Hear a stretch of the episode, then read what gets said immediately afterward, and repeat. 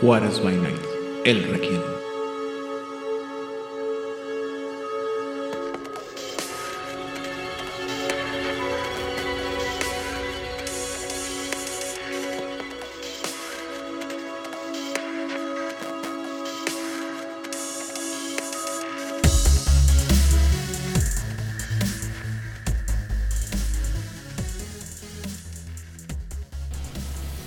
Bienvenidos a una sesión más de El Requiem, aquí en Juárez by Night, donde siempre es de noche. Yo soy su anfitrión, Edan Rodríguez, y en esta ocasión nos encontramos acompañados, además por el malvado jefe de recursos humanos, también por nuestra conquistadora de las tierras regiomontanas, la señorita Odil Cleo. Hola, muy buenas noches. Esta noche no me caí en ningún charquito. Muy bien.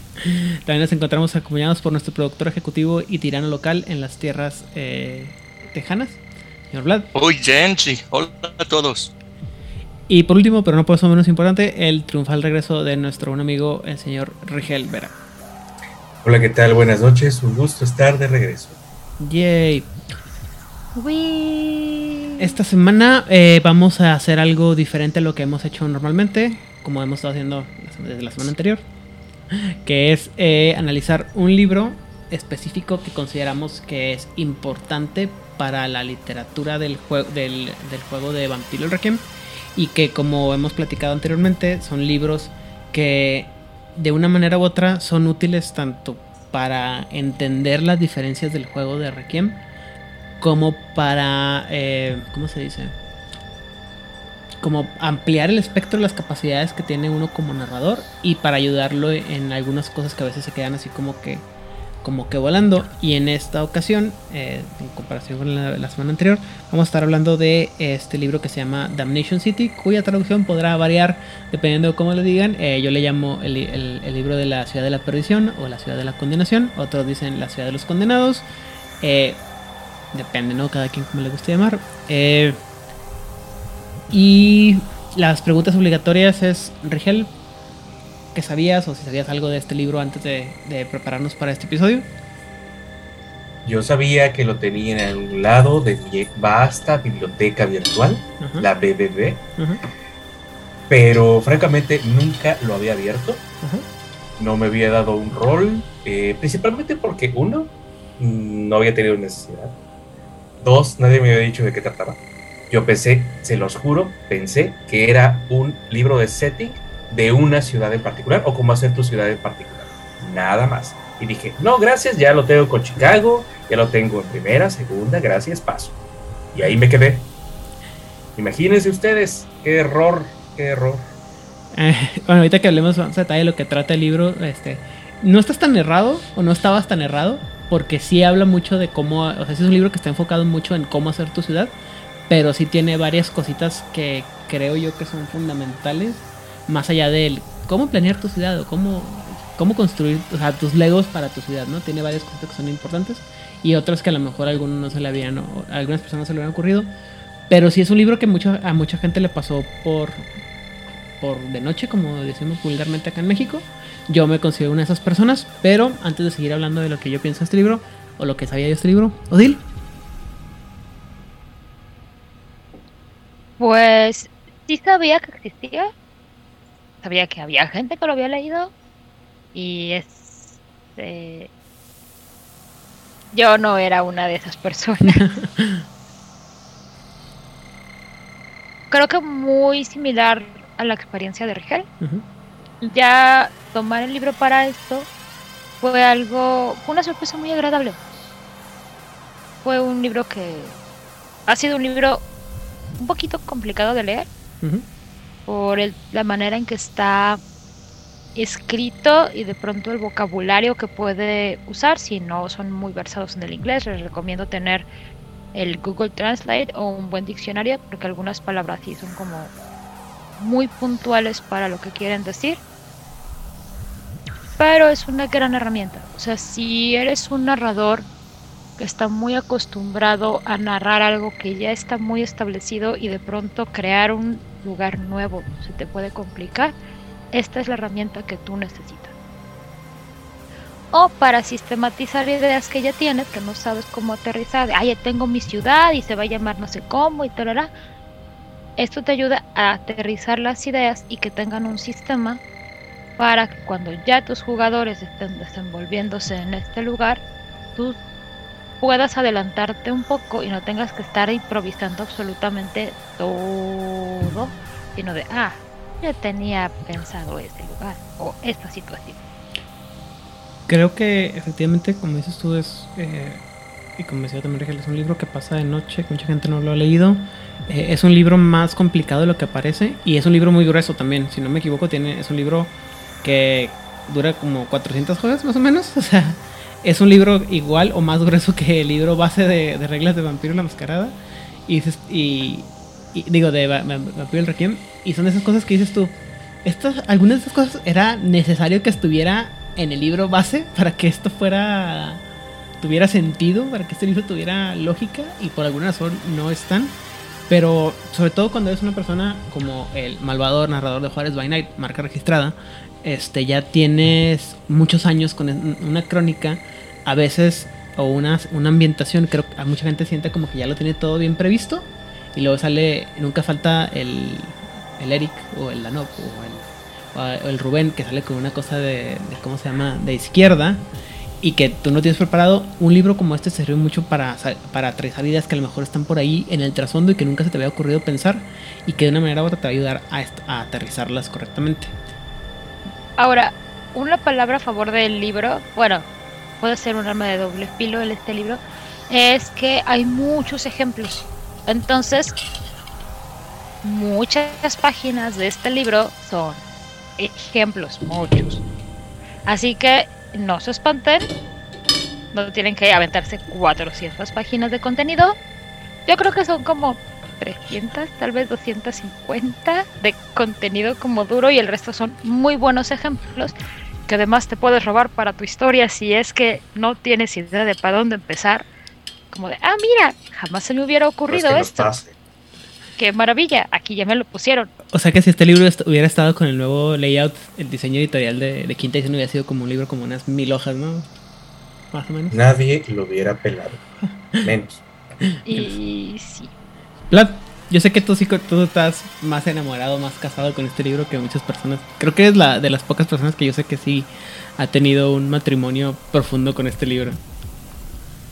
Así es. eh, fue eh, en cuanto salió, eh, lo leí y de hecho ha sido uno de los libros y una herramienta que visito continuamente cuando estoy construyendo crónicas y muchos de los elementos que les vamos a platicar eh, en este episodio eh, son cosas que van a poder utilizar no solamente en el, universo de ah, el Requiem, pero también ah, muchas de estas cosas como tiene que ver con cómo crear tu propia ciudad, eh, te va a poder ayudar a construir ciudades y sitios y, situaciones puedes tomar para igual utilizarlo para si quieres jugar esto con, con Vampiro la Mascarada, si quieres jugarlo como un Crónicas de Tinieblas, una Crónica de Tinieblas o cualquier otro eh, setting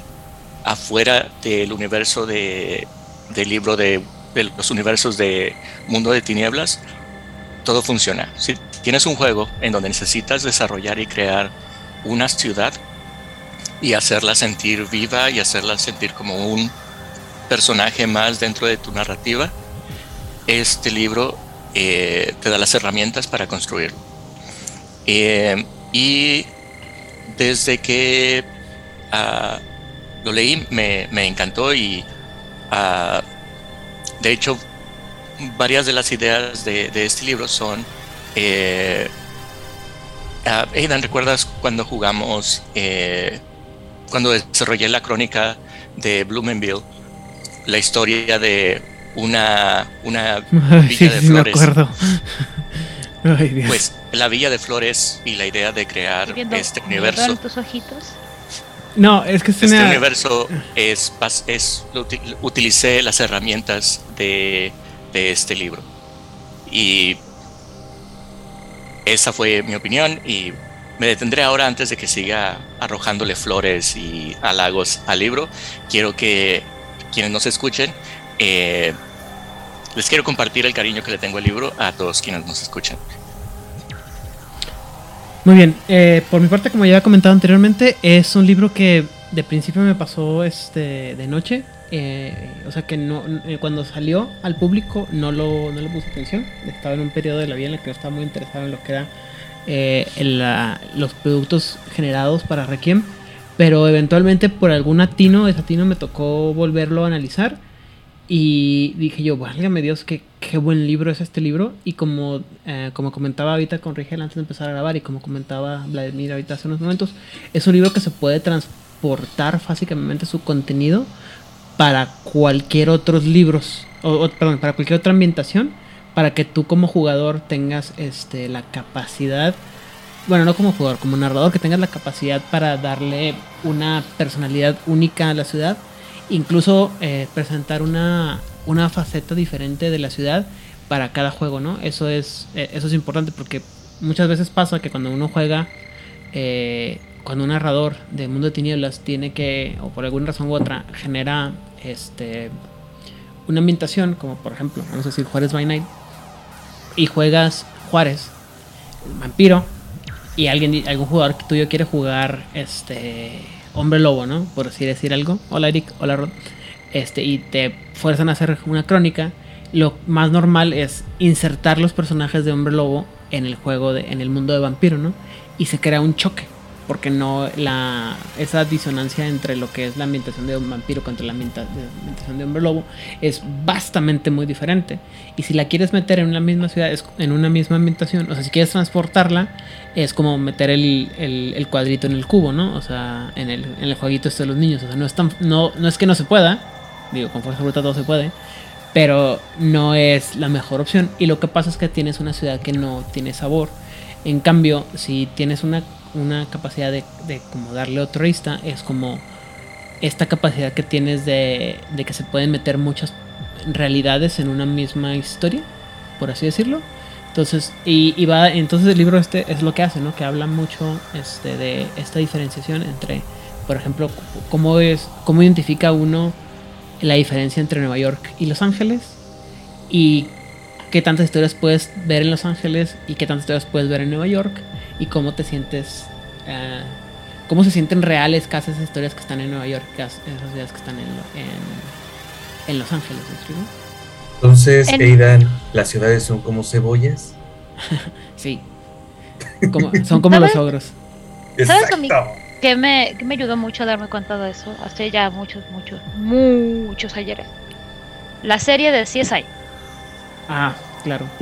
Porque Maravillosa, por cierto. CSI, la base, que no tienes que agregarle Las Vegas, pero todo el mundo ya le dice CSI Las Vegas, porque luego salieron los spin-offs, que son CSI Miami y luego CSI New York. Me parece que ese fue el orden. Y cada una con, obviamente, eh, te ayuda mucho los filtros que usan, el tipo de luz que usan. O sea, Miami tiene colores muy cálidos, muy vibrantes, la manera en Oh, que Miami Vice. personajes. Pero además el tipo de historias que te cuenta Miami es muy diferente al tipo que te cuentan en CSI. New York, que aparte siempre son luces muy duras, muy frías. eh, como que le llena el ojito a Snyder con sus filtros azules culeros. Pero no tanto. Y los personajes son muy diferentes, ¿no? Sí, o sea, eh, por ejemplo, mientras tienes a este Kane en Miami, Horatio Crane. que es ajá que es como súper suave y la, La ceja, ceja que más es un personaje en sí mismo No, y, el, y el, el mejor, el mejor, la mejor manera de empezar un episodio de cualquier serie de- de- del mundo, ¿no? Sí, la neta. O sea, es un cliché Pero- pero bueno. pero durísimo creo que es el más cliché de todos los jefes de de este de- bueno ya me ya nos estamos yendo muy por las ramas y yo lo estoy diciendo el punto aquí es que Sí, es lo que noté. En este caso, en el CSI, CSI Miami, CSI Las Vegas, es la misma historia realmente. Tienes un laboratorio criminalístico que estudia casos. Pero cada uno tiene un sabor bien diferente, una narrativa bien diferente, que no necesariamente choca pero que cuando hacían los, los crossovers, sí, era, sí sabía que estaban haciendo un poco de malabares de cómo voy a juntar unas historias de Vegas con Nueva York, que además están como de polo a polo del país. Y les funcionaba, porque pues, tienen escritores que ganan decente, a veces. Ok. Pero creo, este, insisto, eso me ayudó a mí mucho para decir cómo puedes hacer que una misma historia o un mismo concepto general se vea diferente en donde lo estés presentando, aunque la idea base sea exactamente la misma. Agrego eh, otro ejemplo de la importancia de la, en la narrativa de la ciudad. Eh, el más, ah, lo considero el más básico. Eh, en todas las historias, en, en las diferentes ah, interpretaciones de Batman, el otro personaje que está siempre ahí y siempre está presente es Ciudad Gótica. Ciudad Gótica es su propio personaje en las historias y en cada versión de las películas nos presentan una ciudad gótica diferente dependiendo del tipo de eh, sentimiento y de sensación que te quieren que te quieren transmitir. Y eso es lo primero con lo que empezamos a, a idealizar la, la, la ciudad de qué estilo de ciudad es lo que quieres es para allá donde ibas Aida? Sí, exactamente. Y de hecho, eso es lo que habla, eh, ya hablando en tema, eh, es lo que, lo que trata el, el primer capítulo, el capítulo de la introducción, ¿no? Que es eh, dar, darle la personalidad a tu, a, a tu ciudad de un personaje más, ¿no? Eh, de que le hagas, o sea, que lo consideres primero que nada que es una ciudad que respira, que está viva, que tiene una un peso y que tiene y que de una manera u otra es un personaje extra en la ciudad en el, en el reparto de tus personajes. De tal manera que como hemos platicado en estos ejemplos de, eh, de CSI y que también se puede transportar fácilmente al, al infame pelea de Metrópolis contra Ciudad Gótica es Mm. estas ideas de cómo se cómo son diferentes ciudades pero cómo se reflejan y cómo son parte de su personaje no y, pues- y como comentaba Itodil cuando va Superman a, a- a- cómo se llama a Ciudad Gótica pues no funciona tan bien no porque Ciudad Gótica es súper oscura y súper eh, noir y lo que gustes mientras que ciudad eh, mientras que a Metrópolis es una ciudad llena de luz y muy metropolitana, vaya, ¿no? Y, y Batman no funciona tan bien ahí, ¿no? O sea, de hecho, creo que cuando Batman está, entra en Metrópolis requiere mucho más suspension of disbelief que, que cuando Superman entra a Ciudad Gótica, ¿no? Porque es... Porque Metrópolis tiene calles alumbradas, para empezar. Así es. No ti- tiene menos callejones oscuros. Y entonces el capítulo de introducción habla de cosas como, por ejemplo, los temas que puedes manejar, eh, sobre todo la idea de que eh, va a haber una ilusión de control de parte de los jugadores como, como tema y de los personajes en los que ellos van a pensar que tienen algún tipo de control, pero al final día- del día la, la ciudad está fuera de control de, de los personajes, ¿no? Que es también, por ejemplo, y volviendo a la, a la pelea esta de Batman, ¿no? Eh, o la, la referencia de Batman, se hace mucho esta, este chiste, ¿no? De, de cuando Batman, que dicen, ¿por qué Batman no hace nada por la ciudad? O sea, Batman en lugar de estar combatiendo el crimen de manera este, violenta, podría estar haciendo alguna cosa como eh, buscándole, o sea, obras de caridad, ¿no? Para mejorar la ciudad. ¿Y por qué no lo hace? No? Pues porque eso no es el enfoque de la ciudad, ¿no?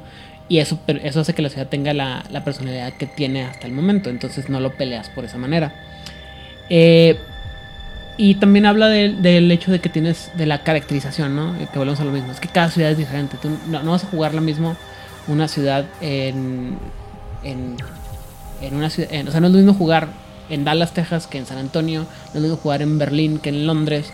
No es lo mismo jugar en, en París que en Washington DC. Son ciudades grandes y son ciudades muy parecidas. Que tien- obviamente, pero no es lo mismo. E incluso las ciudades pequeñas y, y, o sea, las diferencias van a ser siempre muy importantes y se tiene que notar cuando los personajes, si por algunos, son los personajes salen de un lado a otro, tienen que haber, notar estas diferencias en la ambientación, en cómo se respira, qué ambiente se sienten, en los temas que vienen ahí, ¿no? Entonces, todo, tiene, eh, todo el capítulo es, habla sobre este tipo de, de cosas, de, de introducción, perdón, de qué es lo que hace eh, que tu personaje sea este, diferente, ¿no? En el, bueno, que tu, que tu ciudad sea un personaje mismo y que le dé diferenciación a- al resto de las, de las de las cosas. O sea, de la, o sea como que lo diferencie de otras ciudades, de otras ambientaciones, de tal manera que cuando, si tú como jugador juegas en Juárez by Night o en Monterrey o en la Ciudad de México eh, con diferentes grupos, que se siente ese cambio, ¿no? Y a pesar de que el personaje pueda ir y venir de uno a otro lado, pues que, que tenga la experiencia de ser diferente, ¿no? Creo que hoy nos platicaba la otra vez de, de una experiencia que tuvo cuando ella, de la experiencia que fue a del DF a Monterrey, y decía, bueno, es que era muy diferente la forma de jugar, ¿no? Y el juego que se manejaba era muy diferente, ¿no? Sí, porque aparte la cercanía tiene que ver con obviamente todo el entorno social y el tipo de ciudad de, de las que estamos hablando. Y creo que esto nos puede dar mucho pie a esto. Cómo funciona el entorno urbano en Monterrey y cómo funciona el entorno humano en Ciudad de México son dos universos totalmente diferentes. Entonces, intentar aterrizar historias que funcionan en Monterrey no todas van a funcionar en la Ciudad de México. Y viceversa, por el tipo de historia, de urbanización, de personajes que, que viven ahí, no siempre va a funcionar. Así es, eh, y eso es importante. También viene este una de las secciones más nutridas de, de, términos usados por vampiros y cómo se usan que he visto en muchos libros en muchos años pero no los voy a explicar porque son como 10 páginas de puro, de puro, ¿cómo se llama? Glosario vampírico. Que la verdad, como mencionaba ahorita este, Odil, es mejor que lo tengan con un buen diccionario, una persona que hable muy bien el inglés, porque muchos de esos términos no se pueden traducir también al español y muchos son muy específicos a la forma de vida anglosajona. Entonces, ni... ¿Alguno que te gustara? Así que digas, ¡oh, qué maravilla! Este, ahorita sí, la verdad es que los pasé mucho de, muy así, muy por encima, pero déjame si te encuentro uno así, este, rápidamente. Ah, el Gat Errant, que es este, es una referencia para un pistolero, un asesino a sueldo. Sí, gatillero. Un gatillero, ajá, pero tiene, o sea, incluso la palabra tiene mucho que ver con lo que significa, ¿no? O sea, es Gat de, de Gatling Gun y de y Hunt de Vagabundo, pero también tiene mucho que ver con el sonido que es el, el sonido errático de la pistola o de la, de la ametralladora, el taca, taca, taca, taca, taca, taca.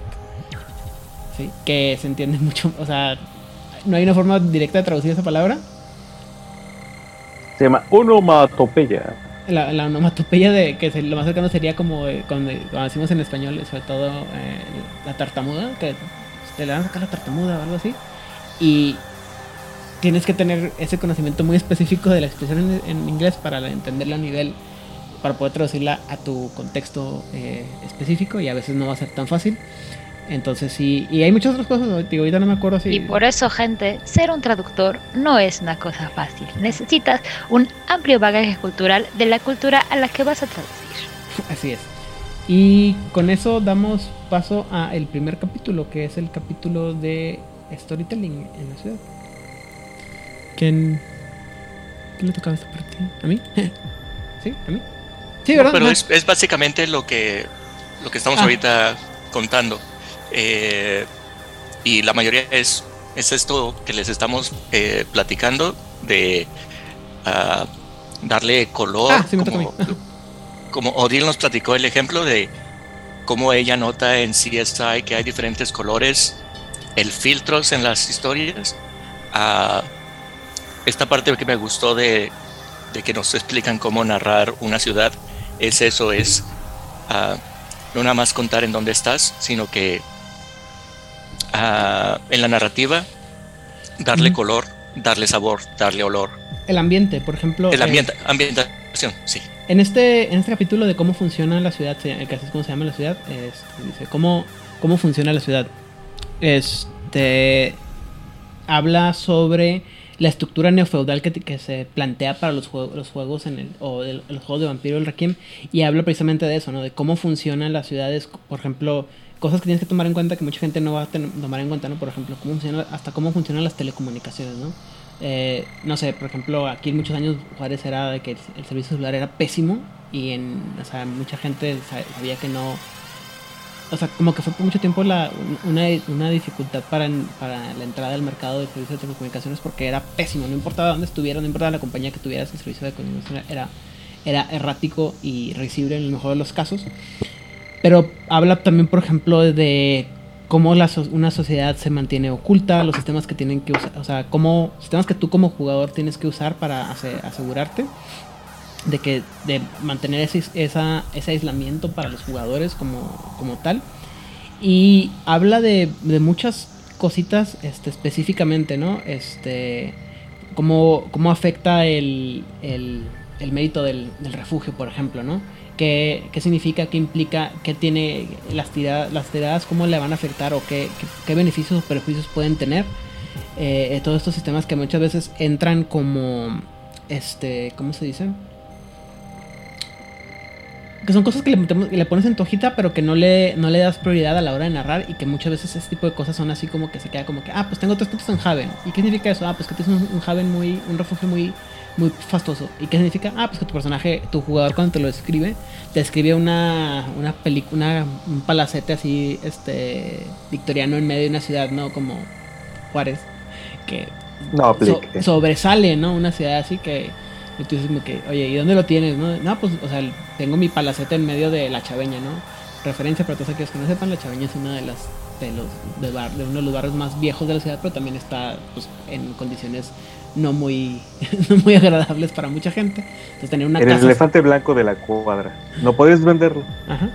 O puedes aplicar la del periódico Reforma en la Ciudad de México que puso un palacio neocolonial sobre una de las avenidas que tiene como Ah. 50 años. Es decir, claro, son oficinas de periódico, por supuesto. Guiño, guiño. Nada sospechoso.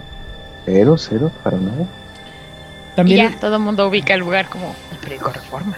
También una parte que me gustó, que es, es una parte muy este muy grande, que creo que es la parte que se llama más parte de este capítulo, es la parte de los personajes, ¿no? Por ejemplo, el, el príncipe, ¿no? Y te, dije, te dice, bueno, en una, en una noche el príncipe puede este, escuchar a una, a una petición de un vampiro que ha sido declarado un forajido, tener una cena con las luminarias en- de, la, de la ciudad, este, hablar con la gente de lo- del crimen organizado, ir a un concierto, adjudicar una disputa entre dos regentes eh, en- en rivales, ir a la, al, ¿cómo se llama? Al, al coto a, a ver qué, qué hay, ¿no? Eh, tener una... ¿Todo la vez? No. No, no, o sea, son tres tipos de cosas que, que, que pueden hacer, y, pero el Ah. chiste te da esa opción para el príncipe, para el senescal, para el heraldo, o sea, te da, te da muchas ideas para muchos personajes, de manera que tú puedes ir construyendo como un este como narrador, como un calendario de, de actividades y puedes ir pensando qué es lo que, cómo llena el, el príncipe sus noches, ¿no? O el príncipe o los personajes de la noche, para que cuando el personaje, los, los personajes, los jugadores estén buscando a un personaje en específico, pues tengan, tengas una, una razón de, una, una forma de explicarlo más allá de que, ah, pues está en su jave, ¿no?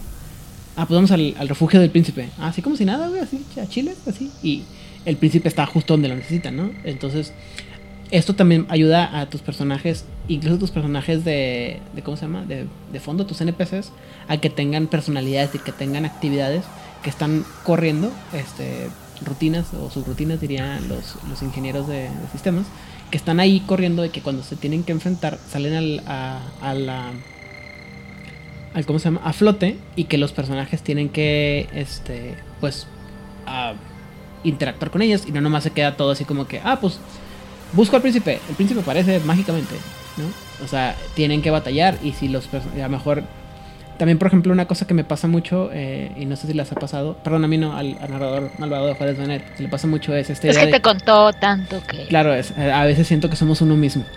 Eh, esta idea que tienen los jugadores de que, o sea, o muchas, me ha tocado muchas mesas en las que los jugadores juegan noches consecutivas, ¿no? A pesar que tienes una crónica que dura a lo mejor tres años o- y medio o diez años jugando, que todo pasa en, en un tiempo de una semana, ¿no? Entonces, o de tres, cuatro, cinco noches o dos, un mes o a lo mejor el tiempo de juego, el tiempo real de juego. Y que entonces tu personaje pasó de ser un 13 generación pelele a ser una, un antediluviano en tres meses de tiempo, ¿no? Dentro del juego. Entonces, Yo, estas... yo lo llamo el efecto Romeo y Julieta. ¿Por qué? ¿Que todo pasa en 24 horas? 3-10. Pero aparte, es larga la. Como Shakespeare, obviamente se explaya y se explaya y pasan mil, mil cosas. todo pasa en tres o cuatro días. Como de, güey, gente, no hagan eso. Miren lo que pasa. Cuatro días. Se enamoran profundo. Se desamoran, se desenamoran, se enamoran, se casan, se matan entre los primos ahí, lo sacan de la ciudad, el burrito no llega a tiempo, pero el compita sí, y luego matan a otro en la cripta, se matan, se, se- se matan, mueren, y toda la ciudad, ¡oh! ¿Qué hemos estado haciendo? Perdimos a nuestros primogénitos. Deberíamos de aprender a no odiarnos. Cuatro días que- máximo. Es que la neta, la neta, cuando tienes 16, la vida es muy intensa, carnal. Julieta tenía menos de 14. Muy En bien. el- y en el mundo de, de vampiro, todo eso ocurre igual en, las cuatro, en los cuatro días, pero al final, en vez de matarse, cometen diablería entre ellos. Y la crónica duró cuatro años. La- sí, claro. Eh, después de todo esto habla, eh, sigue hablando de cosas que hacen importantes a la, a la ciudad, ¿no? Que le dan vida a la ciudad, como por ejemplo los ciclos de la ciudad, ¿no? Que la ciudad tiene que tener su, eh, su crecimiento, su auge, su decadencia y como y, y un renacimiento idealmente, ¿no? Este, bueno, por ejemplo, en, el, en la historia de ciudad y, y que los personajes tienen que estar de una manera u otra conscientes de esto porque eso es la parte de la historia de la, de, la ciudad, ¿no? En el caso de Juárez, por ejemplo, pues Juárez era empezó con una ciudad como un puerto de, ¿cómo se llama? De un puerto de cambio entre Juárez, entre México y Estados Unidos, se convirtió en una de las ciudades más importantes durante la época de ¿cómo se llama? De la prohibición en Estados Unidos, se, eh, después se convirtió en un puerto importante de, de comercio, en los 40 también cuando era, el, eh, insisto, la prohibición y demás, eh, eventualmente se hizo una ciudad muy importante y luego pasamos por esta crisis al que muchos años, mucha gente se sabe de, de, primero que nada de muchos asesinatos de mujeres que nos llevó a al ojo público, grandes escenas de violencia entre los, los grupos delictivos de, México y luego ahora estamos una, así como que en este periodo en el que estamos como en una época larval en la que Juárez está tratando de recordar una, o, forjarse una identidad alejada de todos esos malos este, pasos, ¿no? Y pasan cosas, ¿no? Que llevan a este, a este, este, um, a este cambio. Por ejemplo, digo, la gente que no son de aquí no lo sabrá, ¿no? Pero ahorita tenemos un equipo de fútbol que se llaman los Bravos de Ciudad Juárez, ¿no? Que son equipo de primera división, no sé cómo, pero ahí están. Pero antes, muchos años antes, este, tuvimos primero los indios, si no me equivoco, un ratito, los indios de, de Vasco. Y también era como que un- fue un momento muy, cuando los indios empezaron a, fungir en la ciudad, era, fue un momento histórico para la ciudad, ¿no? Estaba muy, muy, la gente estaba muy interesada, ¿no? Y querían una entidad, una identidad de, eh, local de fútbol, eh, fuera de América, Chivas, Cruz Azul, la gente que viene de otros lados. Pero la gente que tenemos toda la vida viviendo aquí, estábamos esperando que revivieran el, el antiguo equipo de, de fútbol de hace mil años, que eran las Cobras de Ciudad Juárez de hace mil años, ¿no? Entonces, ese ciclo de, de esos ciclos de, de, por ejemplo, de cuando el, equipo original de fútbol estuvo muy, muy bien y luego se decayó y luego tenemos otra vez el, el juego, el equipo, pues esos son ciclos que el juego, que la vida que va marcando, ¿no? O por el cambio de ubicación de la feria local, etc, etc, ¿no? Hablo también de marcas o de cosas que tienen que hacen importante el juego o que dan eh, inspiración al juego, como la, el graffiti que puede haber dentro de la, de la ciudad, eh, como, a veces cómo sirven para como métodos de comunicación y de ambientación. Para que los personajes, los jugadores, los, personajes sepan dónde están los terrenos o que se pueda haber métodos de, de comunicación y habla, este, pues especialmente eso, ¿no? De cómo marcar su territorio, cómo marcar estilos de, de graffiti y cómo este incluso cómo llevar las marcas este o cómo cada diferente secta, alianza va a tener sus propias marcas de graffiti aunque no me imagino a un miembro de la Lanquea Sanctu- de la del Invictus o de la Lanquea rayando graffiti vulgarmente por las calles. Hay muchos faltosos. pero todo eso habla de cómo marcarías este también o por clanes o por eh, alianzas. Todo ese tipo de cosas que tienen eh, lo que llama lo que en otros lados se llamaría un, un argot o un cant un- una forma de comunicación y eso hace eh, eco no de o sea eso también le va a dar personalidad a tu, a tu ciudad no qué, qué tipo de por ejemplo en este caso qué, qué sectas o qué clanes sí usan o no usan este algún tipo de grafito, algún tipo de comunicación diferente al, al otro, eso lo hace importante. Eh, y ejemplos de ciudades que se pueden usar para, para jugar y cómo, eh, cómo se llama, eh, como trasfondos ligeros para que tú los puedas meter en, tu, en tus, ¿cómo se llama? Tus crónicas. Y curiosamente está bastante nutrido, tiene, habla de ciudades de todos lados y no todo es este... No todo es tan europe- eurocéntrico, por así decirlo, lo cual es bueno. Y finalmente, bueno, no finalmente, creo que no, no finalmente, pero una parte que me gusta mucho es este. El, eh, en una parte, un capitulito que se llama eh, 10 príncipes, en el que te da 10 ejemplos, o mejor, te, te- da 10 ejemplos de arquetipos de príncipes y cómo pueden ser diferentes entre ellos para que tú los apliques en tu ciudad. Y este, es- si no me equivoco, es uno por es uno por, por secta y uno por clan. Entonces, por ejemplo, te da un ejemplo de, por ejemplo, va- te, te ejemplifica a un premier de la, de la, del movimiento cardiano.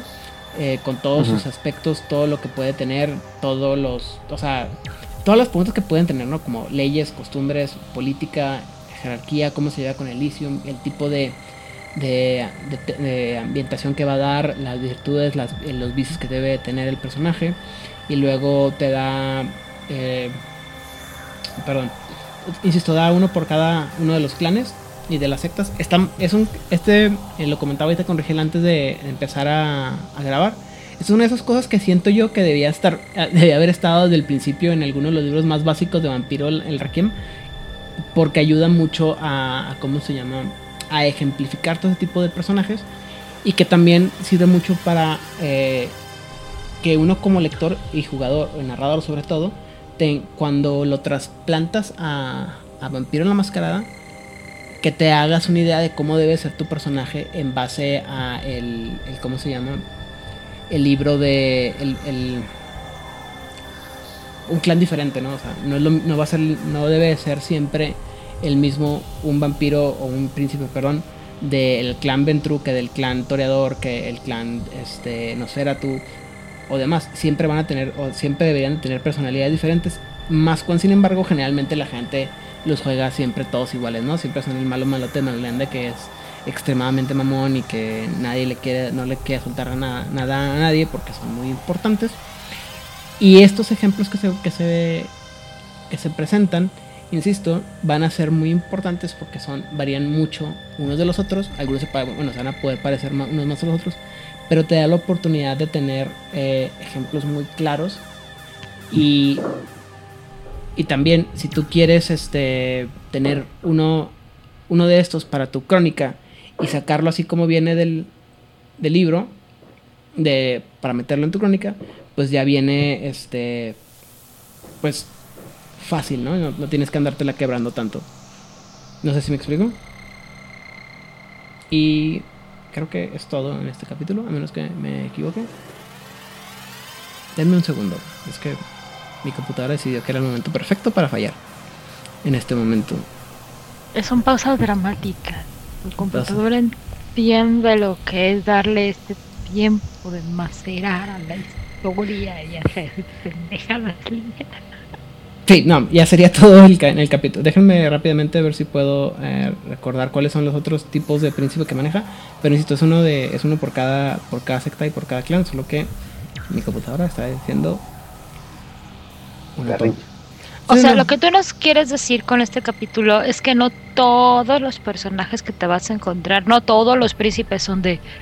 Sí, está bien, Vástago. Tus servicios pueden ser necesarios para esta ciudad, pero no olvides que eres perfectamente desechable para los fines de este principado. Básicamente.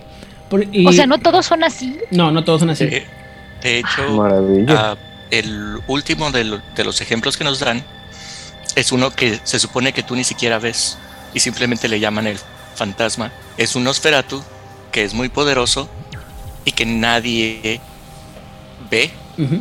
Y que nadie lo, lo ve en persona. Nada más se saben cuáles son las leyes y si alguien rompe las leyes, te, Bueno, sí, te da cuello el mismo, el mismo príncipe. Todos le tienen miedo, nunca saben dónde está y no sabes en realidad quién es. Qué eficiencia, qué eficacia. yo yo al respecto quisiera contar una historia muy, muy rápida. En algún momento me dijo oh, el infame narrador de Ciudad de México, hace muchos, muchos años. Ah, mira, hay, hay de esos dijo. en todos lados, aparentemente. Eh, sí, eh, me dijo, uno. necesito que diseñes un príncipe. Ah, caray, pues, ¿cuántos puntos me vas a dar? ¿No? Los base. Ah, no. ¿Cómo, cómo, ¿Cómo va a ser? Bueno, está bien, te voy a dar unos pocos más. Entonces me quebré la cabeza durante toda una noche para ver cómo diablos leería yo para ser un príncipe con pocos puntos, o sea, un príncipe joven. Y decidí que lo más subvertido a lo que usualmente él hace sería un príncipe que no tuviera poder, pero que tuviera conocimiento. Entonces era un güey que tenía historia de la ciudad y conocimiento de la ciudad, el, al máximo, el top y tuviera un chingo de wits y tuviera un chingo de, percepción. O sea, era básicamente un tipo que sabía qué sucedía, en qué momento, en qué parte de la ciudad y podía estar en ese momento eh, influyendo. Se lo presenté, le gustó mucho, eh, jugamos una sola sesión y le- me dijo que era un experimento que quería hacer y este, en cierta manera lo odié mucho al respecto. Mm, Sé que nunca lo va a oír, así que me vale madres. Pero por otro lado estuve muy satisfecho porque si bien no sé, no sé si es uno de los eh, príncipes que podríamos considerar eh, arquetípicos que tú comentas, Ujú. Pero creo que es una manera de hacer algo que sale de la norma. O sea, no es un príncipe porque soy aquel, no, es un príncipe porque es el güey que sabe y el güey que está en todos lados.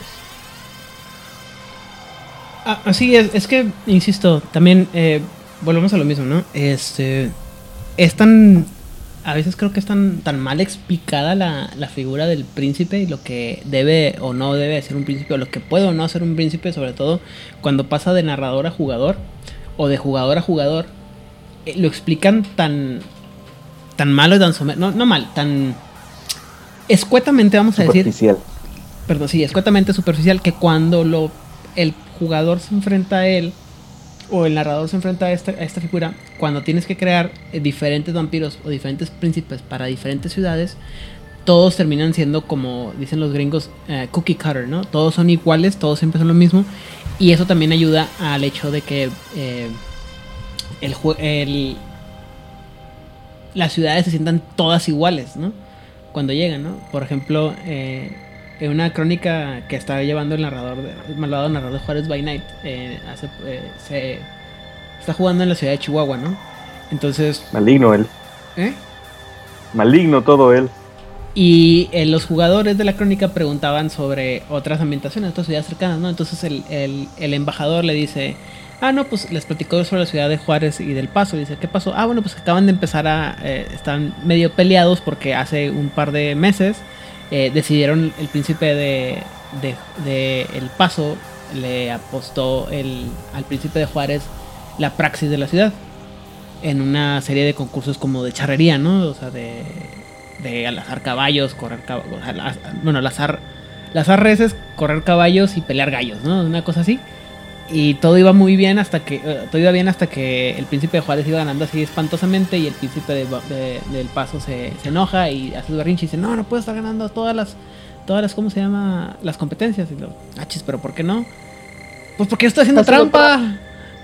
Y no puede ser, o sea, yo te hice esto, todo esto, esta, estas apuestas sabiendo que, o sea, que iba a ganar por- porque quiero tu ciudad para todo eso. Y, pero estoy haciendo trampa y tú me estás ganando, entonces no puede ser. Entonces, en esas, en esa, en esa pequeña explicación que reciben los jugadores, ya tienen una idea de, de las personalidades que tienen los, ¿cómo se llama? Los príncipes de las dos ciudades, ¿no? Príncipes. Eh, tanto el de Juárez como el del Paso, ¿no? Uno es una persona pa- eh, es una persona apasionada, una persona muy tradicionalmente mexicana dentro del contexto este tejano y es una persona dada a hacer trampa. Pero el otro es una persona que parece muy noble, muy bien, pero evidentemente también está haciendo trampa, ¿no? Porque si no no estaría ganando. Entonces, Hay, hay un episodio de la serie clásica de Los Locos Adam en donde están haciendo un paneo de, de una noche en la en la casa Adam. Mortis está tejiendo, Homero está peleándose con alguien con las espadas, los niños están haciendo cosas por allá y le dicen, y, y- y Lucas y la abuela están jugando cartas. Y la abuela le dijo, Lucas, puedes seguir así, no estás haciendo trampa. Claro, eso de ambientación, ¿no? Pero bueno, eso sería la parte hasta donde llegamos en el capítulo 1. Sobre todo del, capítulo 1, sobre todo la parte de los 10 príncipes. Es una parte que yo pienso que deberían de, de leer cualquier jugador de cualquier juego que tenga vampiros y que implique una fuerza de de cómo se llama una personalidad no de, de príncipe y que quieran tener opciones y que tengan creer, creer- quieran tener diferentes versiones de lo que puede ser un príncipe y, con eso sigamos al capítulo 2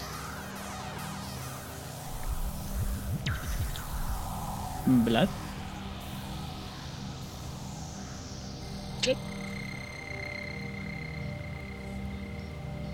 Hola, hola. ¿Ya me escuchas? sí ya te escucho Ok. Me caí un poco, disculpen. Ajá. Y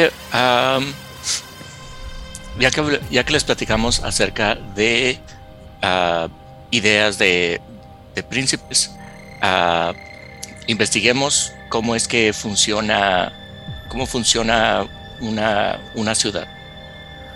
Ah, parte de lo que el libro te, eh, te platica es, primero te da una, una idea de cómo funciona la ciudad eh, desde los rascacielos hasta, ah, hasta el drenaje. Y ah, como les platicamos, es muy, muy, muy detallado el contenido y lo que yo les voy a estar dando, pero más como un, un resumen, en vez de eh, desglotar, desglosar todo minuciosamente. Ah, y eh, te da ideas como, por ejemplo, eh, en una ciudad con rascacielos, los penthouses es este lugar en donde vas a tener el tipo de historias de intriga, de eh, af- afluencia, no sé si es una palabra sí en español afluencia. afluencia, eh, eh, en donde están la crema innata de la sociedad, pero que también es donde vas a encontrar las historias donde tienes mayor avaricia, mayor, mayor orgullo, eh, envidias, eh, traiciones. Cuando estás haciendo ese tipo de, historias, la ambientación para ellos serían perfectos si los juegas y los ambientas en penthouses, en rascacielos, en estas, en estos lugares de ah, imponentes que ven sobre la ciudad, porque está representando que tú eres un ah, maestro de la ciudad y lo que ves es tu, es tuyo y lo que ves está a tu alcance. Ah, y de la misma manera, así como vamos viendo por eh, sección por sección la ciudad, ah, cuando llegamos a la sección de, la, eh, de las calles, es donde usualmente cuando empiezas a jugar y el estilo de, de juego como lo presentan en el libro, ah, lo presentan en el libro de Vampiro el Requiem, eh, que es lo que te presentan en el primer libro, que es tú como neonato o como ancilla, eh, que estás intentando tener tu, tu pedazo de no vida y qué es lo que tienes que hacer a este nivel, que es simplemente sobrevivir como el resto de los mortales lo hacen. Y ah, también otra de, las de las cosas que hacen eh, que le dan vida a la ciudad es eh, sus habitantes. Aparte de que ya les platicamos las, eh, los príncipes, ustedes como jugadores van a estar también dándole sus propios sabores y colores a la ciudad. Pero el tipo de personas que te vas a encontrar en una ciudad va a ser muy diferente al que te vas a encontrar en otra. Y el libro ah, te ofrece eh, con todos los ejemplos de... tienen una sección que se llama La ciudad de los millones. Y se siente que te están dando un millón de ejemplos, pero es muy bueno. Ah, y ah, también nos presentan otro concepto que es el concepto de actitud y ambientación, actitud y ambiente, que es ah, una opción, un mecanismo opcional eh, que al final pongan una chincheta en, esto y ahorita, ahorita regreso a ello. Eh, para que tenga más sentido lo que les estoy diciendo, les voy a dar un, eh, uno de los ejemplos de a lo que me refiero con la ciudad de los la ciudad de millones. Sí. literalmente ah. te da miles y miles de personas motivaciones, o sea, ejemplos de personas de personas que puedes tener motivaciones, este te da ideas de cómo se llama también, por ejemplo, es, creo que te refieres a esto de la tabla del espectro de la, de la, de la ambientación y la actitud, ¿no? De cómo... Esa es la chincheta. Ajá. Pero eh, antes de que lleguemos ahí, eh, eh, por ejemplo, voy a dar el ejemplo en una jugada y que están jugando. para evitar que el juego se sienta, no que se sienta estéril, pero para darle más sabor al juego, y tú como narrador para darle más acciones a tus jugadores, siempre es bueno eh, que se atraviesen con este tipo de personajes que están ahí porque son parte de la ciudad. Ah, por ejemplo, uno de los ejemplos de personajes que te dan es el corredor diligente.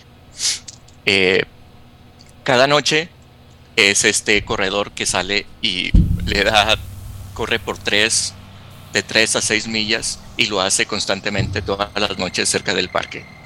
Y ahora tus personajes, tus jugadores deciden reunirse para tener esta conversación muy privada de un, eh, de un caso que están investigando y al media conversación se tienen que callar porque eh, pasa corriendo eh, este corredor diligente, que siempre que pases por ese parque de noche, siempre lo vas a encontrar ahí. Ahí tienes una oportunidad como narrador para, eh, para darles obstáculos a los jugadores y también como jugador te da oportunidades de jugar con tu, con tu entorno. aparte del, del, del corredor, también está el repartidor de pizza, que igual te lo vas a encontrar en las calles, siempre andar en su, en, en su motocicleta. Y todos estos son, aparte de que pueden ser fuentes de comida y de vitae, también son posibles testigos a todo lo que estás haciendo. Esa es otra cosa que, también me, gustó de los mil ah, ejemplos, ejemplos que nos dan. Ok. Eh, una cosa que estoy viendo también que se me hace interesante es, por ejemplo, un ejemplo de una persecución entre, eh, o sea, para los jugadores. O sea, que para que te da eh, así como ideas de cómo se puede, cómo puedes ah, hacer un mapa de flujo de tu, de cómo vas a, cómo van a, pasar por este, por una persecución tus, tus personajes, de tal manera que tú lo si tú decidiste que tienes esa idea de que haber una, una persecución a tus personajes, que tengas pensados por dónde pueden ir todos los diferentes caminos para que no importa dónde, tenga, dónde vayan tus personajes, que los jugadores vayan, tú tengas, lo tengas planeado y de tal manera que si, o sea, no importa dónde termine la, la de esta, la, la, persecución, que se sienta natural esta, esta persecución, ¿no? Que eso está, está muy chido. Y luego, este, esta forma de, de cómo se llama, como de que no recordaba esta parte de la ambientación como como backgrounds con puntitos que, te, que, te, da niveles de qué tan tan eficiente o, o no tan eficiente o que, no, que también funciona o no funciona en diferentes aspectos de la ciudad eso está este ah, pues, eh, elaboremos elaboremos esa eh, esa parte porque creo que es eh, una de los de las cosas que ofrece el libro, que es una herramienta más para, para, el jugador. Te refieres a la ambientación y la actitud. Eh, esto se refiere a que cuando estás describiendo eh, un lugar, estás describiendo una zona, el libro te ofrece ejemplos de descripciones para el lugar. Por ejemplo, eh, un lugar puede estar completamente desalojado o es un lugar completamente muerto.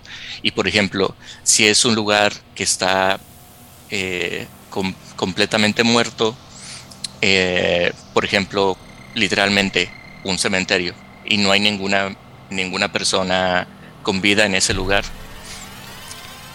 te dan la opción como mecánica que pongas ah, bonos y... Ah, ¿Cuál es la palabra? Lo contrario a bono. a penalizaciones. Bono y penalizaciones si intentas tomar acciones en, dentro de este lugar. Eh, por ejemplo, si, ah, por ejemplo, si quieres hacer una tirada de, cacería en un lugar que está completamente abandonado, entonces tendrías una penalización porque el lugar está completamente abandonado. O si estás en un lugar que es muy agradable, como welcoming, entonces te da, si, estás en un lugar que se siente muy a gusto, muy welcoming, digamos, eh, dentro de, un café muy agradable, ah, cuando intentas hacer tiradas eh, sociales, tienes un bonificador de más 5 porque te encuentras en un lugar bastante agradable en donde la gente tiene sus uh, su guardia baja y es más fácil maniobrar socialmente en un lugar así. Ok. Y eh, de la misma manera, si te encuentras en un lugar eh, unruly, ¿cómo traducirías unruly? Um, es este revoltoso. Sí, Peligroso. en un lugar peligroso, como que llegaste a la.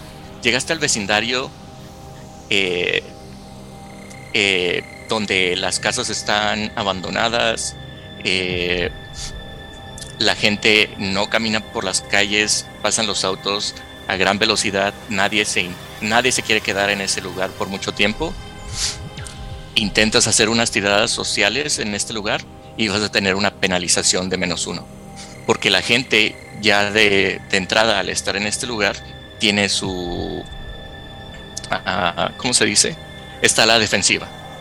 E intentar eh, sorprender a alguien en este lugar también va a fallar.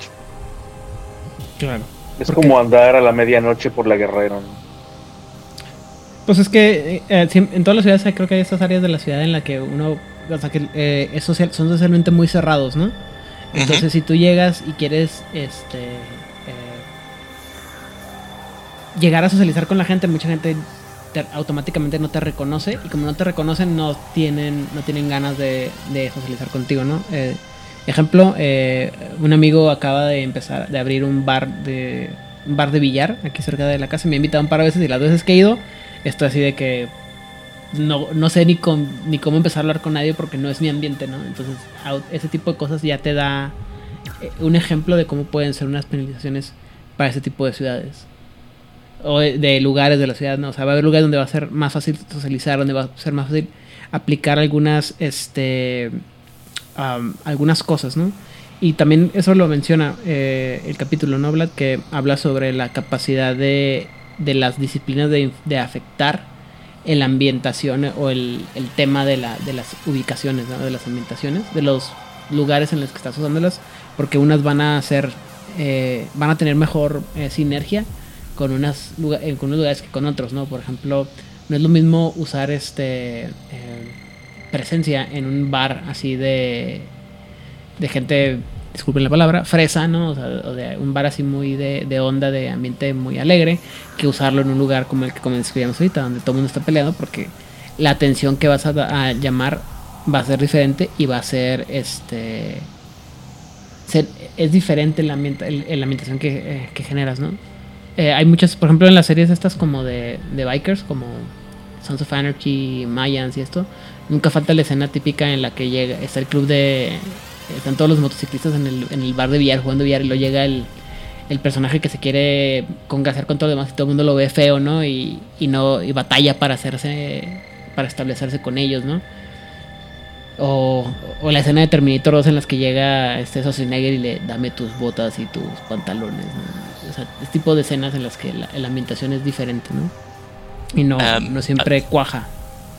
Así es. Y ah, hagamos el ejercicio eh, en este momento así. Ah, Rigel, ah, dime un lugar eh, que utilizarías en un lugar de una ciudad.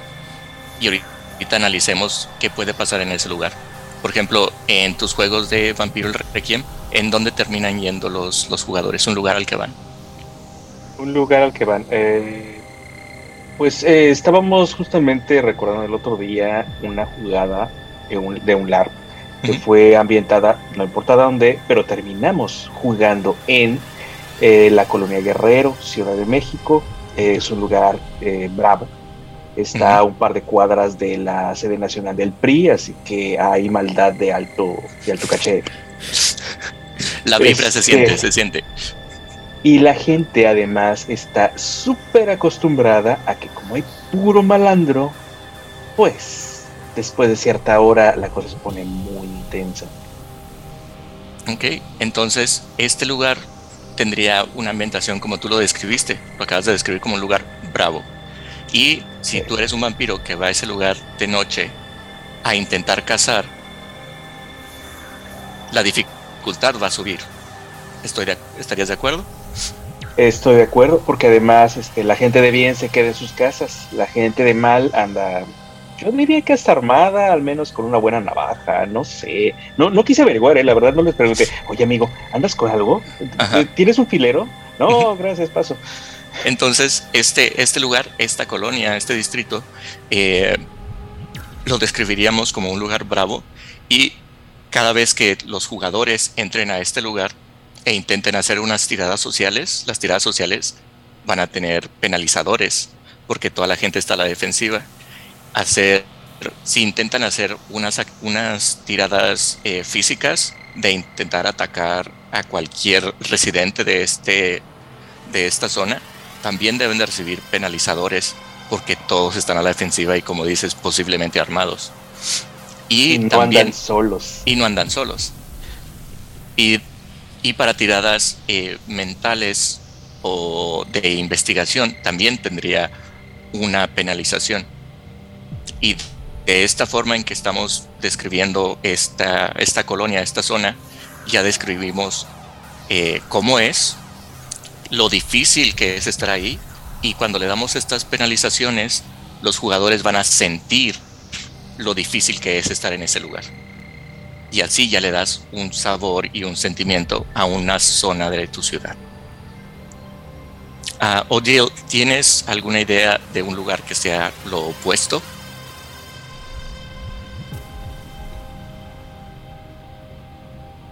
Sería, por ejemplo, un, un barrio estudiantil.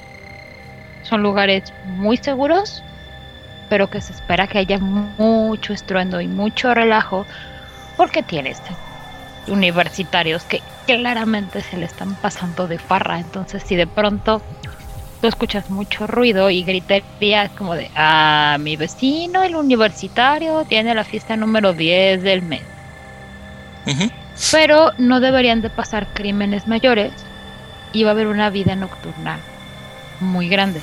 Entonces, para un vampiro que medio sabe mezclarse con la La chaviza. joven, con la chaviza, no Daría- debería tener como mayor problema en le- poder le- cazar ahí. ¿Le darías un, un bono social? Si es, una, si es un personaje que puede como pasar desapercibido en una zona así, sí. O sea, si de pronto aparece el señor o la señora de 70 años y, y se ve como en toda la onda, es como, "Oh, creo que esta persona no pertenece aquí, ¿qué está haciendo, Pero si tú ves a una persona de unos 23 años, en jeans, camiseta, caminando muy tranquilamente, es como, pues va a una fiesta por el rumbo. O si lo ves como más, ma- más nerdo, así de, ah, con lentecitos, ah, pues es universitario, no va a la fiesta, a lo mejor va a, a residencias en caso de que sea foráneo, o va a donde se está quedando, o a, su, a casa de su familia a estudiar. Porque trae su mochila y trae sus lentecitos de, de ñoño, ¿no?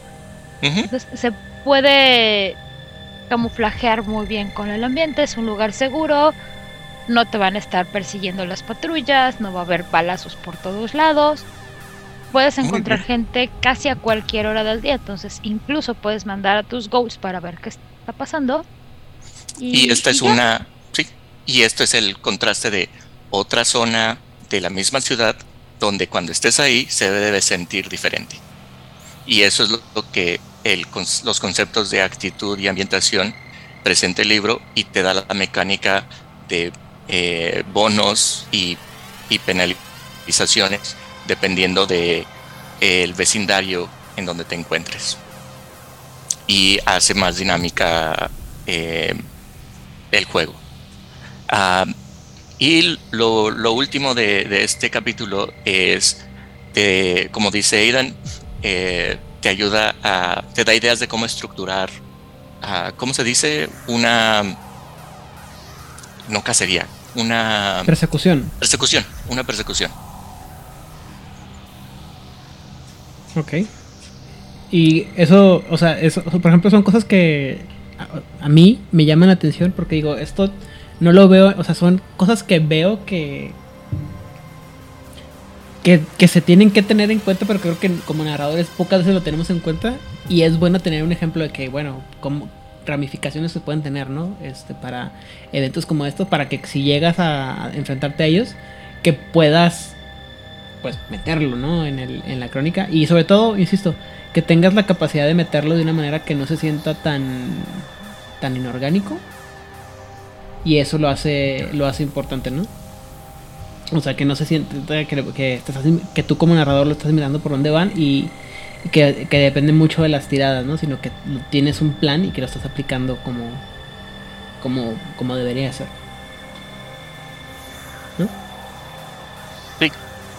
Ah, eh, la forma en que lo describiría eh, esto es, te da eh, nuevamente varios ejemplos de cómo hacerlo y el consejo es si tienes que hacer una persecución como narrador, prepárate, haz un árbol de decisiones de a dónde se van a ir corriendo la gente y qué puede ocurrir en cada, en cada parte.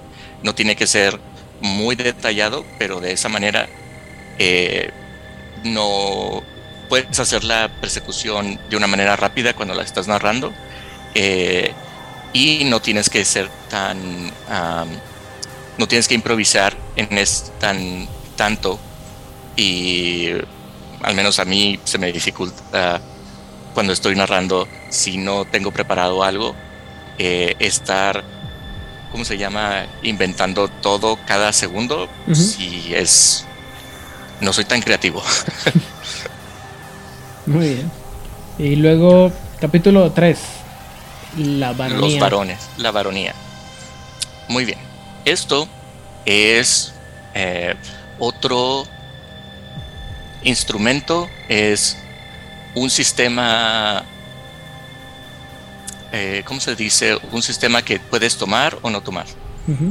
Ya, ya que estamos hablando de, de una ciudad y que se supone que todos eh, deben de tener un, un territorio, un dominio, ah, cuando, los, cuando creas tu personaje y tienes tu, eh, ¿cómo se llama? En tu mérito, decides tomar un dominio, un territorio,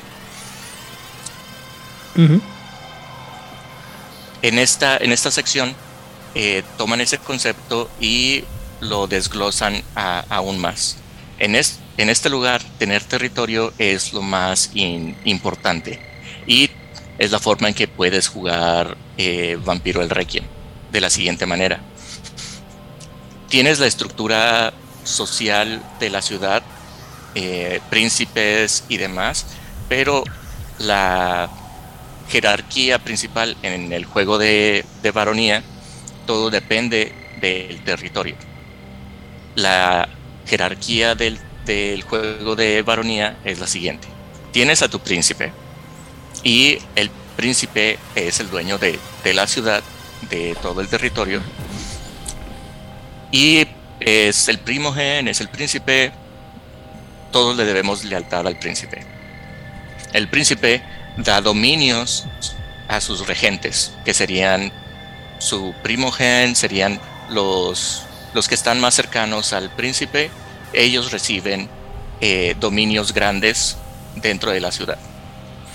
Ahora, cada regente ah, tiene a sus propios vasallos y los vasallos eh, son todo el que le jura lealtad a su regente y el regente le dice, muy bien, tú como eres mi vasallo, tendrás esta sección de mi dominio. Y los vasallos, a su vez, el siguiente nivel en la escala de jerarquía es que ellos tienen arrendatarios. De su dominio se lo cortan y se lo dan a sus arrendatarios, otro nivel eh, social en la escala. Y los arrendatarios ah, pueden rentar, por así decirlo, eh, su territorio al resto de los vampiros.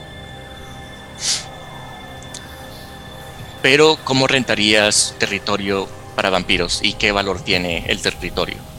Con el territorio viene el poder.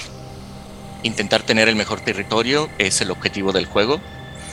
Y cuando tú eres, por ejemplo, un neonato, lo único que puedes tener es una guarida, pero nada más.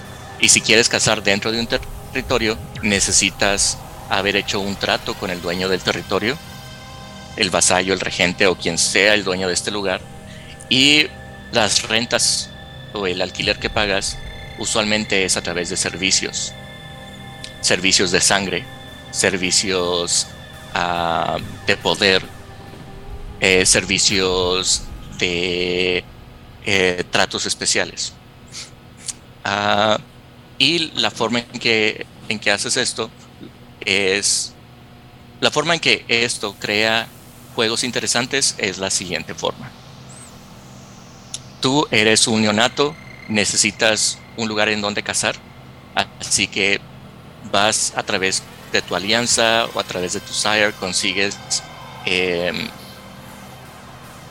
un trato con, con el regente del territorio de los centros nocturnos. Y él tiene las reglas de que puedes cazar en este lugar siempre y cuando no, no mates a nadie, pero aparte le tienes que jurar lealtad a este, a este primogena, a este regente, y le tienes que pagar en sangre una vez al mes y dependiendo del tipo de juego que estés jugando, puede ser que le lleves a su tipo de humano favorito cada mes o que literalmente le pagues con tu sangre cada mes. Ah, también el otro tipo de tratos que puedes hacer para tener, tener territorio es a través de servicios, que es la forma básica de cómo se juegan los juegos de Vampiro el Requiem en donde tú estás intentando hacer tratos con los demás regentes a cambio de una pizca y una migaja de poder. Pero en el juego de varones, el poder está representado por el territorio que tú controlas. Lograr ser el propio, lograr tener un dominio que sea de más de cinco cuadras sería una ganancia para un neonato que viene de la nada. Pero si eres ya un ancilla o un elder, lo que tú quieres es controlar todos los distritos del este de la ciudad, por ejemplo.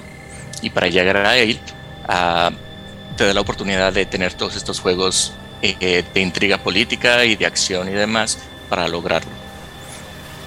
En, eh, en el libro te da la mecánica de cuáles son los, los bonos y las penalizaciones por tener estos estilos de territorio e igual no todos los territorios son iguales y cada territorio va a tener sus beneficios y sus penalizaciones.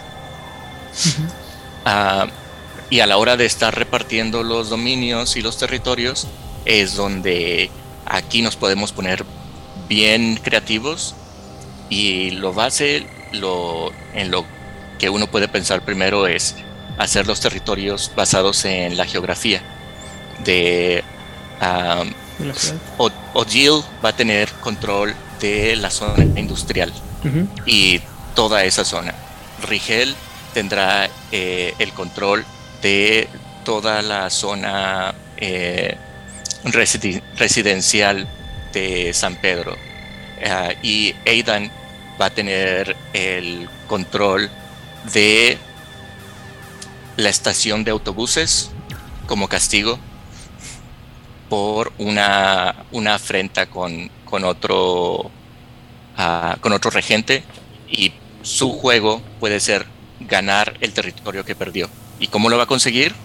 Lo consigue a través de tratos con todos los que quieren un pedazo de tierra y lo que él puede ofrecer y los servicios. Eso sería el básico de por geografía. La, la otra que puedes, la forma en que puedes dar los dominios y territorios es por autoridad. Por ejemplo, tienes al personaje, el dragón master de medicina, que reclama autoridad y territorio sobre todos los hospitales y clínicas privadas o públicas de la ciudad.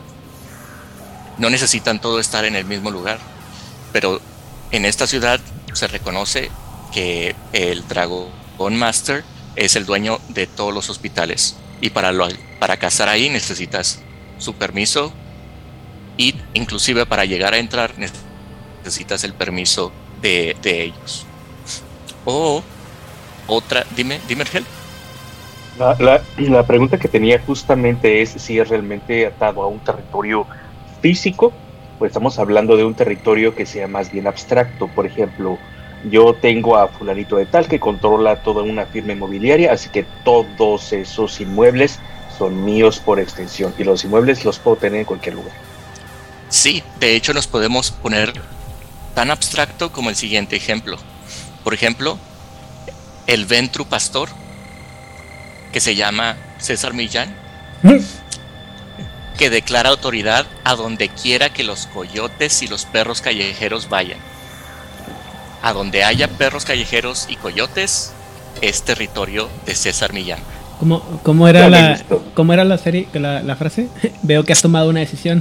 Ahora veamos que la respaldes o que la, Sí. que la hagas valer.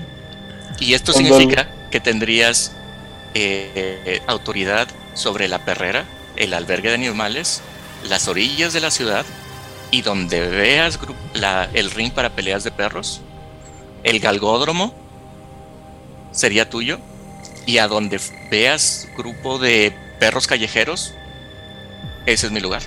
Lo cual está chido hasta que te das cuenta que también es su responsabilidad todos esos territorios. Porque cualquier cosa que pase donde haya una gran cantidad de perros callejeros, él es responsable de todo eso, ¿no? Uh, Con un gran perro viene una gran responsabilidad. Así es. Ujú. Ese sería por autoridad. Y hay otros dominios que le llaman por asociación, pero es simplemente eh, continuar designando dominios y territorios aún más abstractos. Ya nos fuimos abstractos con donde quiera que estén los perros. Ahora vayamos, investiguemos un concepto más allá. Eh, ¿Qué tal la duquesa Daeva del periférico? que patrulla su territorio en una motocicleta carmesí. Su territorio es literalmente solo el periférico y solo el periférico. Y las calles que van hacia el periférico. No tiene acceso a, estar alimentándose en, en el periférico, pero tiene acceso y controla quién entra y quién sale de- del periférico. Y de esa manera puede hacer tratos de para que tú puedas usar el periférico, me debes de traer sangre y me debes de pagar en sangre. Y de esa manera controla y tiene su control político en la ciudad.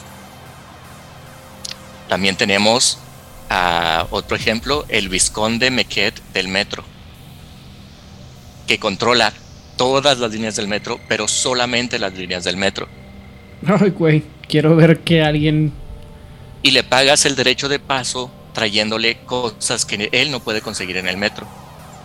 Y es así como en a el metro, menos que sea la Ciudad de México, en cuyo eso iba. caso a eso iba, que es la Ah. razón por la que en el metro encuentras vendedores ambulantes ofreciendo todos los posibles productos existidos en el universo, porque todos llegan ahí como pago de paso para que los deje usar el metro. Por eso encuentras todo en el metro. Porque Esta alguien- anécdota es real, me pasó a mí. Iba al cumpleaños de alguien y dije, bueno, paso al centro, pierdo el tiempo, compro su regalo y ya. Con lo que yo no contaba es que iba a estar lloviendo. La línea que yo uso en la Ciudad de México llueve tantito y ya valió. Un recorrido de 15 minutos se puede convertir en una hora. Oh, maravilla, se sube el señor que vendía chocolatito. Y yo, ah, tengo hambre. Siguiente estación, se sube el señor que vendía no sé qué bebida energética, que básicamente es azúcar. Y dije, ah, qué maravilla, tengo sed. Siguiente estación, se subió el monito que vendía llaveritos de López Obrador. Y esta persona Ah. a la que yo iba a ver es muy fan de López Obrador. Y siguiente estación vendía no me acuerdo qué cosa, audífonos alguna. Pero aparte cada estación se subía alguien y se bajaba alguien diferente. Ya no tuve que ir al centro, me bajé a la mitad del camino, que es a donde yo iba, y obtuve alimento, regalo y provisiones. Cierto, historia verdadera, yo estaba ahí. Y todo Cinco esto. estrellas, si yo regresaría, vuelvo a comprar. Y en mi universo, todo esto está ahí porque esos vendedores ambulantes son enviados por otros vampiros como eh, pago para el derecho de paso de usar el metro. Esa es otra mecánica, otra idea de, de la política y los tratos que hay en la ciudad. Y otro, otro concepto, otra idea es ah, alguien en la ciudad tiene autoridad sobre dominio, su dominio es todas las azoteas, pero solamente las azoteas. Y el derecho de techo está otorgado en, este, en esta ciudad ficticia al almirante Mendoza y su cuadrilla de cuervos. Así que ah, todo lo que ocurra en, en una azotea, ya sea a un lado del tinaco de agua o ya sea eh, donde se, ¿cómo se llama? El helipuerto, todo eso es propiedad y responsabilidad del almirante Mendoza. Ok. Suena Y esto es- complicado. Y esto hace, hace que el, el juego sea, sí, complicado, eh, te da muchas oportunidades para estar otorgando dominios y ustedes se pueden inventar sus propios dominios tan absurdos y tan abstractos como lo necesite su historia. Son unos personajes del círculo de, círculo de la bruja, círculo de la anciana, en donde piden por un ritual, piden dominios de todas las casas donde haya una bugambilia, es dominio del círculo de la bruja. ¿Por qué? Cosas del círculo de la bruja. Esa es una idea. O eh, les dejo eso para que, como, como ideas de que ustedes no nada más tienen que ser dueños de tres cuadras, no, pueden ser cosas muy, muy específicas, como todas las casas, como por ejemplo para eh, otro dominio, el dominio de, de la lancea Sanctum, todas las casas que tengan una, eh, la imagen de una virgen a la entrada, están bajo nuestra protección o son nuestro dominio también y nadie debe de entrar. Otro ejemplo. Solamente nosotros podemos ir a alimentarnos en esos lugares. Sería la idea de otro, de otro dominio. Y ah, desarrollas la, la historia y es aquí donde ya pones los, los territorios que son las fuentes de poder y en el juego intentas expandir tu territorio o intentas hacer mejor tu territorio y eh, se desarrolla el juego de traiciones y de política en, en este nuevo eh. Y la última parte del, del, del capítulo eh, también te da ejemplos cómo organizarte y cuando tienes una ciudad grande y compleja te da ideas de cómo crear organigramas para explicarlo a tus jugadores o tú como narrador tener control de esta gran ciudad compleja. Que es este. Es una cosa que creo que se manejaba mucho en las primeras ediciones de Vampiro la Mascarada, esta idea de los, de los mapas de relaciones entre los diferentes personajes, pero aquí lo, lo llevan a un aspecto este, explotado al, al millón en el que te da relaciones entre los diferentes grupos, los diferentes tipos de... O sea, te da, te da imagen, ideas de cómo repartir, por ejemplo, estructuras so- so- sociales y con todo el concepto del vasallaje y todo, pero después lo aplica, o sea, como, lo puedes poner así, simplemente como un, organigrama de lo que podrías ver en cualquier mapa de alguna empresa. Eh, en el forma en la que en la que te guste, ¿no? Y, pero también te lo explica después este, en relaciones entre las, las alianzas, cómo se llevan entre, entre por clanes y luego cómo lo metes todo eso en, sobre el mapa de, de la, de la ciudad y cómo está relacionado uno con otro.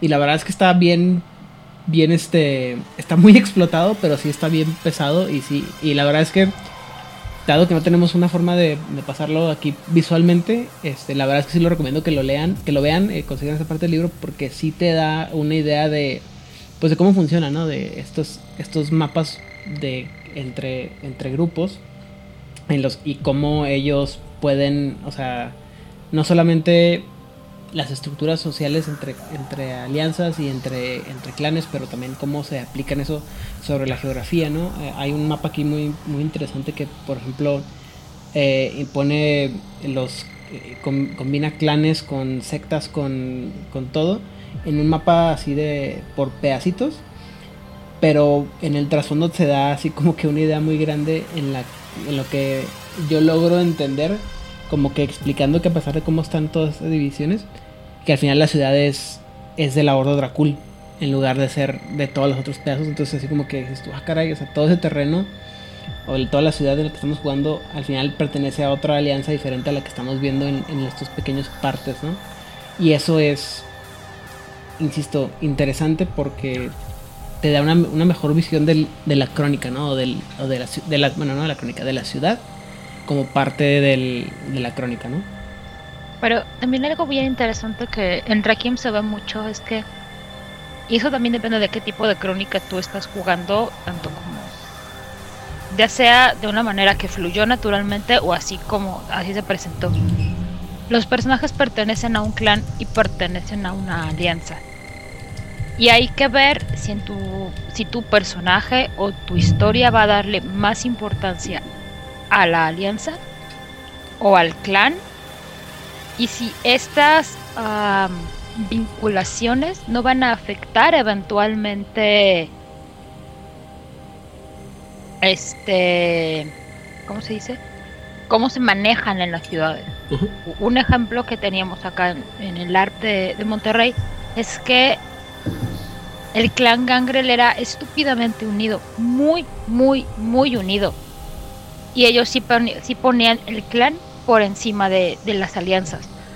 Había gangrels que eran cartianos y gangrels que eran del círculo de la bruja y ambas alianzas no se podían ver bien. No tenían tanto pique como el círculo con el Ansea, pero había grandes problemas porque además uno de los gangrels había hecho una fregadera súper grande contra uno de los líderes cartianos. Entonces los otros gangrels cartianos era como de... Pero si estás bien imbécil, ¿cómo se te ocurre? Ay, pues pasó, o sea, ¿qué les digo? Entonces el resto de los gangrels fue, vamos a ver hasta dónde podemos contener esto en la alianza, pero no pidas mucho de nosotros. O sea, sí le hicieron el, sí le hicieron el paro al gangrel. Si hubiera sido un miembro de cualquier otro clan, pues ya no hubiera habido miembro de cualquier otro clan. Tan cancho. Y el, tanto los cartianos como el círculo de la bruja veían a los gangrels así de... Ok, no te puedo reclamar nada. Y el resto de las alianzas o de los clanes era... ¿Qué vas a hacer? ¿Qué? No, yo no me voy a meter con los gangrels porque además sí tenían una imagen de unión muy fuerte, aunque pertenecían a varias alianzas. Y y eso... estaban eh, distribuidos por toda la ciudad. Pa' colmo. Y esa, esa, ah, ¿cómo se dice? Ese orden social que acabas de, describir, ah, también cuando lo ponemos a través del, eh, del framework de, los vidrios del juego al estilo de, varón, de, varonía, ah, significa que podría significar que el clan mismo, el clan Gangrel, ah, como clan, tenía el mayor territorio.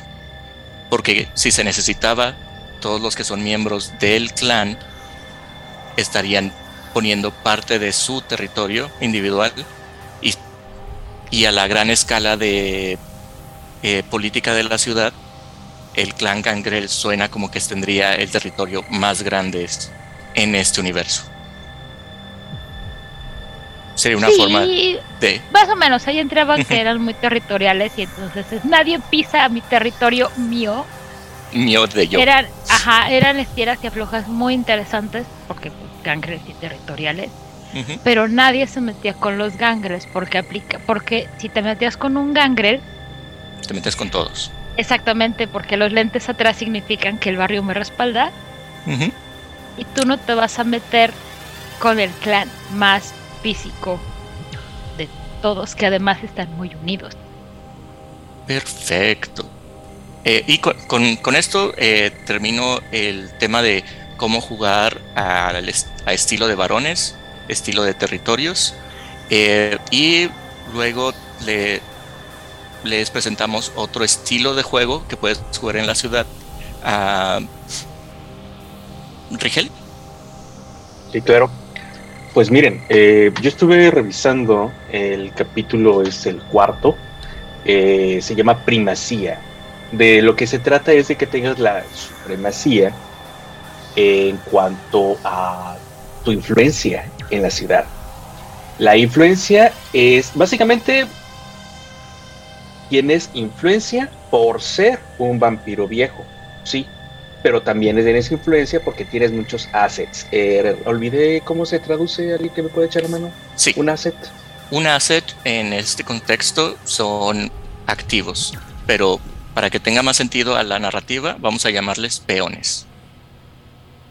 Me gusta, porque además tienes peones de todo tipo, eh, aunque algunos no necesariamente son humanos se pone muy divertido porque eh, aquí con esta dinámica eh, no ganas eh, vampiro el requiem. Porque la, premisa misma te lo dice. Si vas a tener influencia, vas a tener poder, pero no vas a tener poder nada más por poder. Debes tener un lugar hacia donde se va este poder. Tienes que tratar de lograr algo.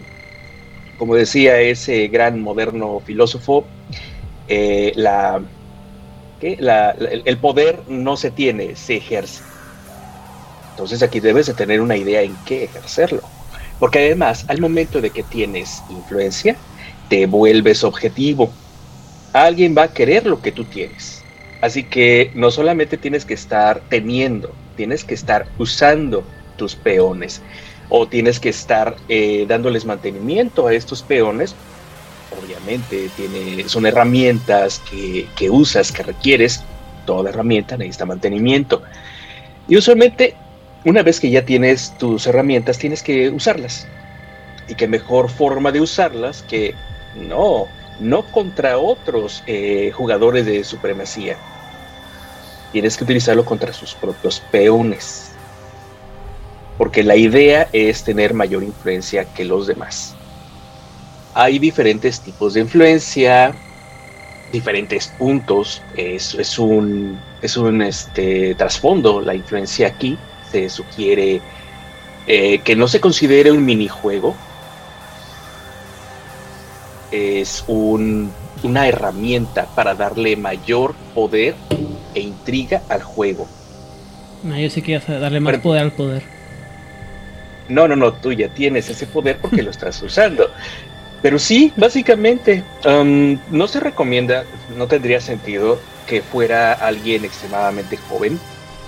Eh, tampoco que sea alguien extrema- extremadamente viejo, aunque sí se, se nota que se puede dar ese estilo de juego entre más eh, anciano sea el, el- el vampiro en cuestión.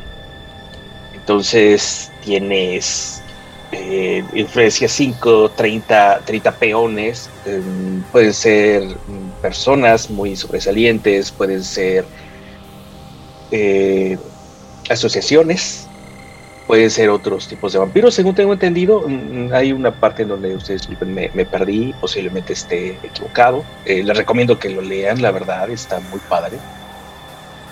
Muestra qué tan leales son hacia ti, eh, cuántos recursos equivalentes manejas y pues más o menos cuánto tiene de eh, experiencia cada gente, eh, como si fueran individuos mm, personales, pers- pe- pe- ¿cómo se diría? Personalizables, Ah, sí, ¿verdad?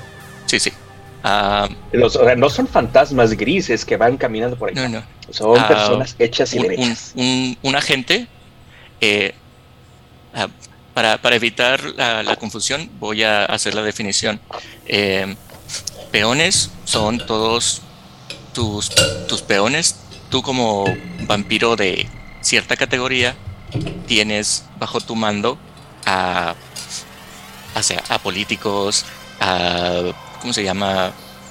A granjeros, al chofer, o sea, todas las personas que están bajo tu control y que tienen que hacer lo que tú mandas, ya sea porque les, te tienen miedo, porque le- les estás pagando, todo eso, todo lo que tú consideras uno de tus peones, de tus asistentes para tus métodos, eso es, es un peón, es un asset.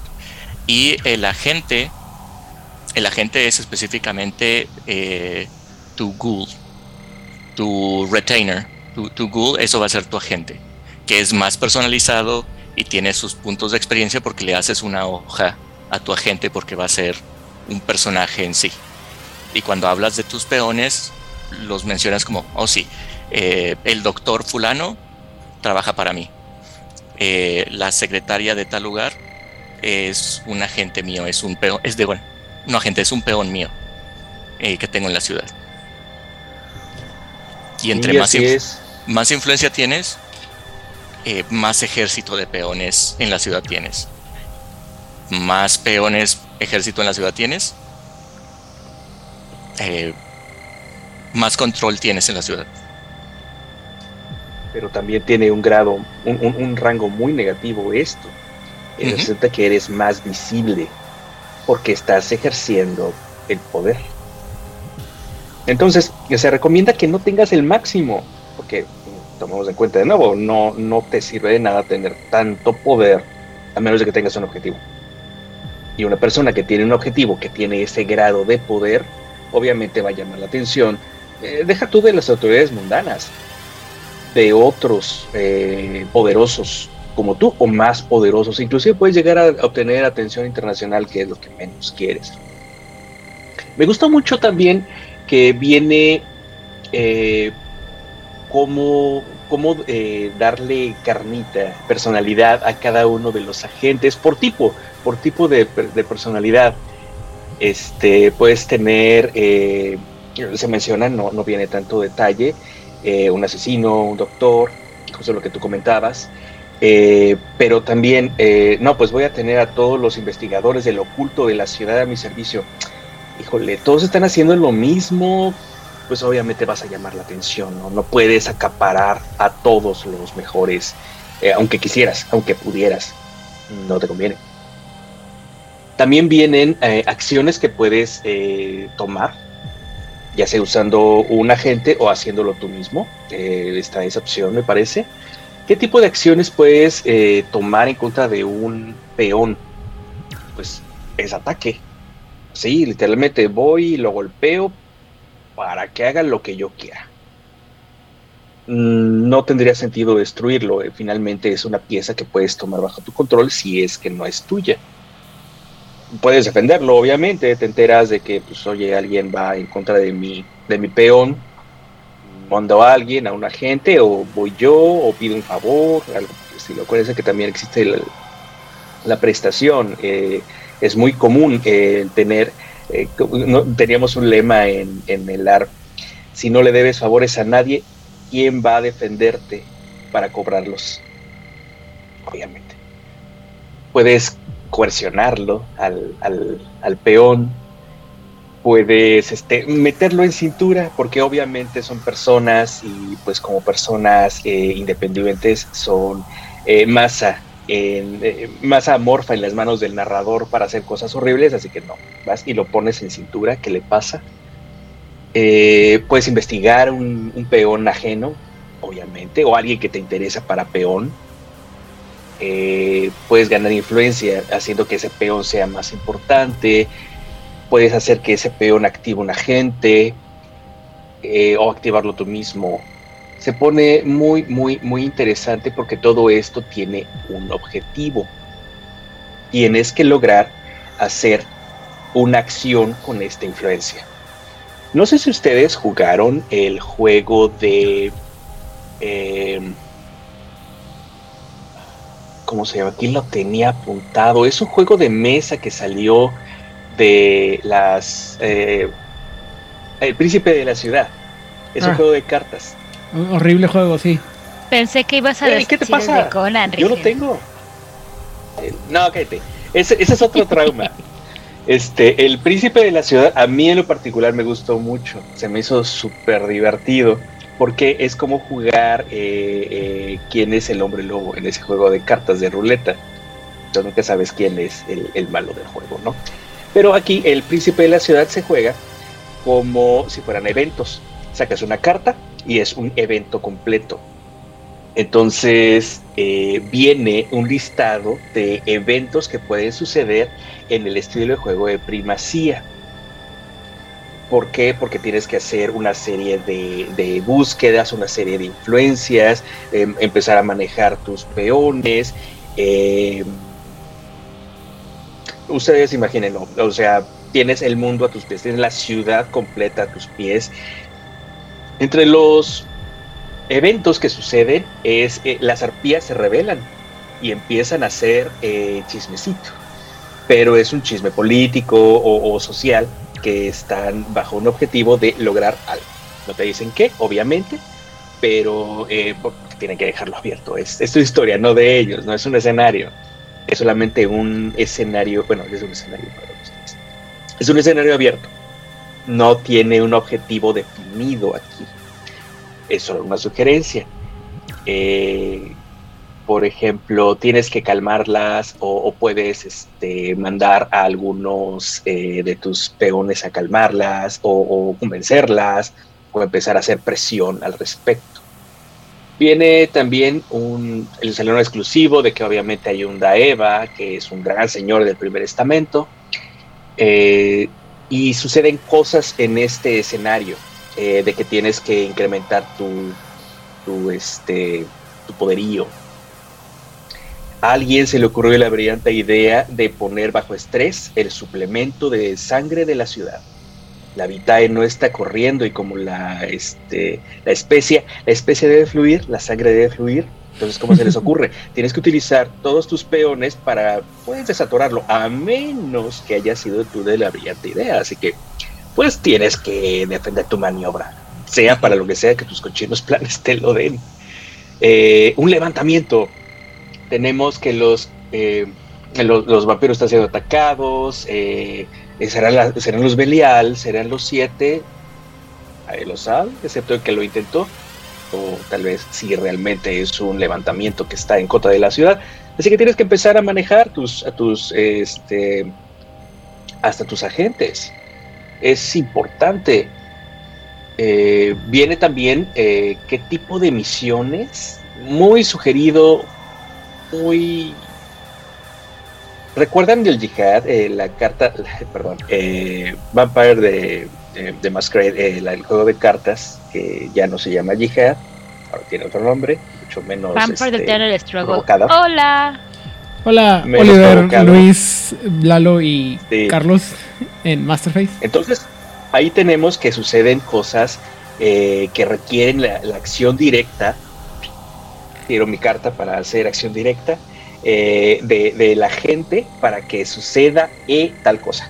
Y está sucediendo en tales locaciones. Y así Pero entonces esto yo le voy a pagar al mío como acción política para que no lo hagas. no. Pero resulta que yo tengo más influencia que tú. Entonces tengo voy a votos. este puntos. Sí, pero no importan tus votos porque también soy dentro. ¿Ves? Así va el juego. Así va el juego. Es un Les- juego, es un estilo de juego. ¿eh? Oh, sí, eh, termina y al final les, les voy a platicar un, un ejemplo del, del gameplay para, para Claro cerrar sí. el, el concepto. De hecho, sí, justamente ya estaba yo terminando. Em, considero que es un tipo de juego, como lo que decíamos al principio de este programa, que tienes eh, nivel 2. Sería este, no estás con conjuras internacionales de, de oscuridad y maldad, no, son un poco más mundanas de control y poder y qué tanto poder tengo para influir al príncipe para que lo que yo quiera. Eh, básicamente es eso. Muy bien. Adelante. Ah, los conceptos que, eh, que Rigel ahorita nos, nos platicó, eh, les voy a dar un ejemplo de la diferencia de cómo sería esto en, en el juego.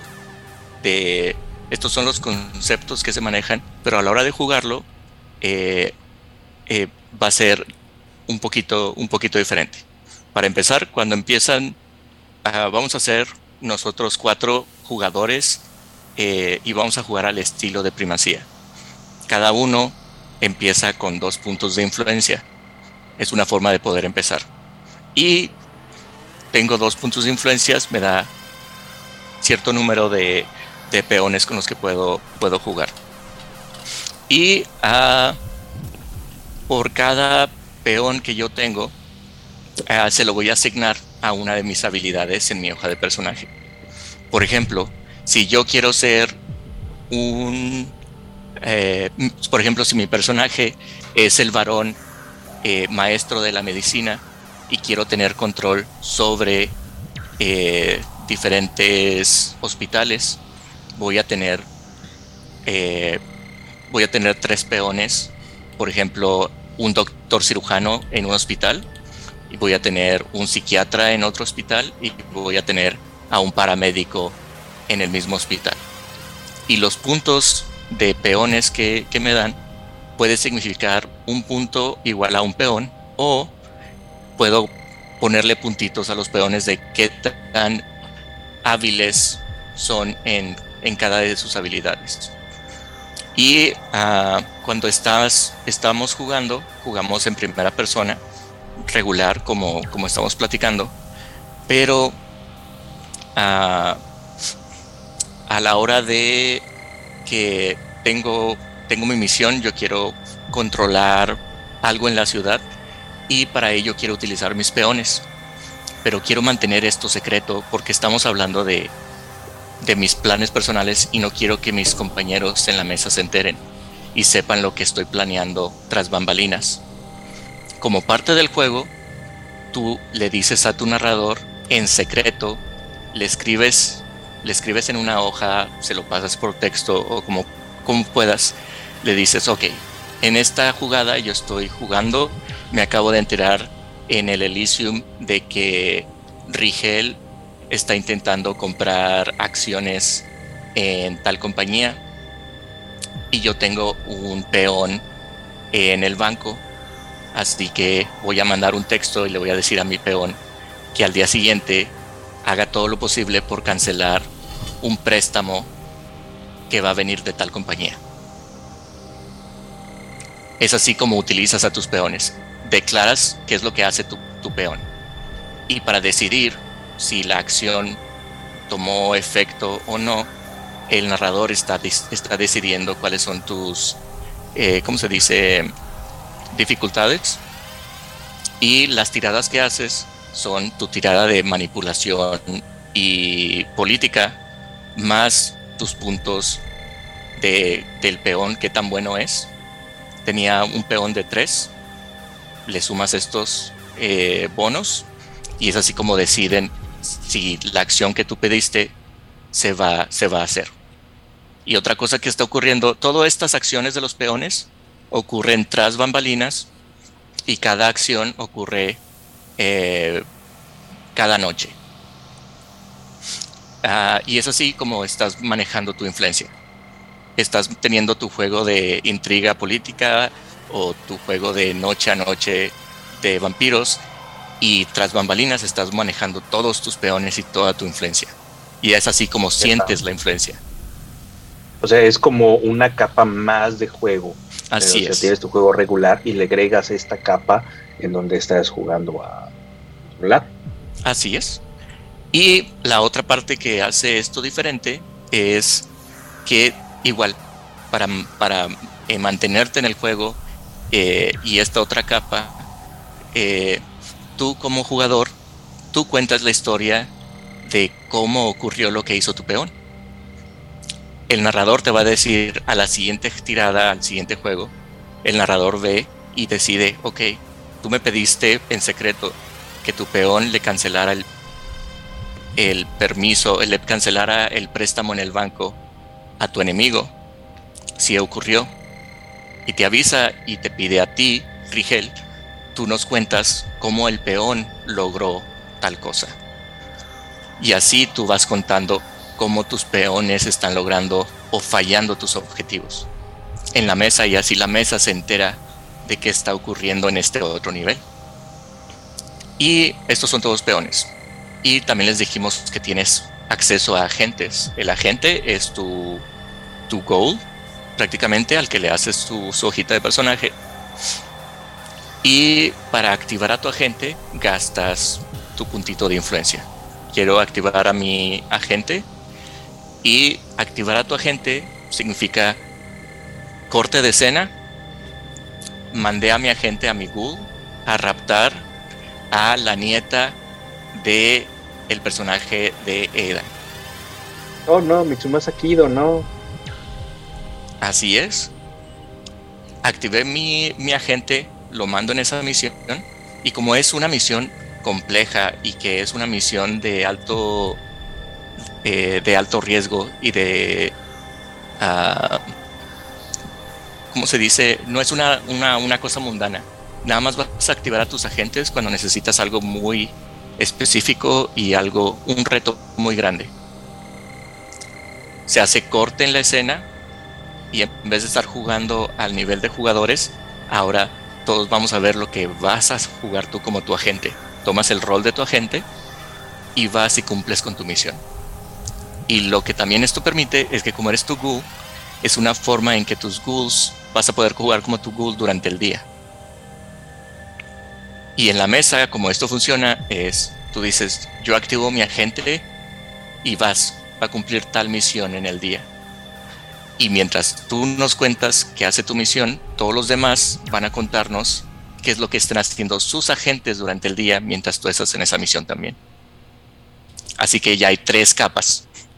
Está La verdad, vampiros, está el juego de vampiros, está el juego de, de agentes. goals, de agentes de goals, y la tercera son el juego de peones. Y todo eso lo estás jugando tú. O sea, tú manejas tu agente y tus peones, y es un juego de tres capas de dificultad. Muy divertido. A mí me encanta esta complejidad. A mí me encanta este nivel de, de complejidad. Y es una forma de, de hacer historias de estos agen- de estos Ancilla o tal vez un posible un nuevo Elder y de esa manera explicas cómo tú controlas y tienes tu influencia literal en la ciudad. Y todos estos peones van a estar dentro de todos estos lugares y sitios que ya de- diseñaste en este libro de cómo es tu ciudad. Y por ejemplo, verdad, claro. Los, Perdón, adelante.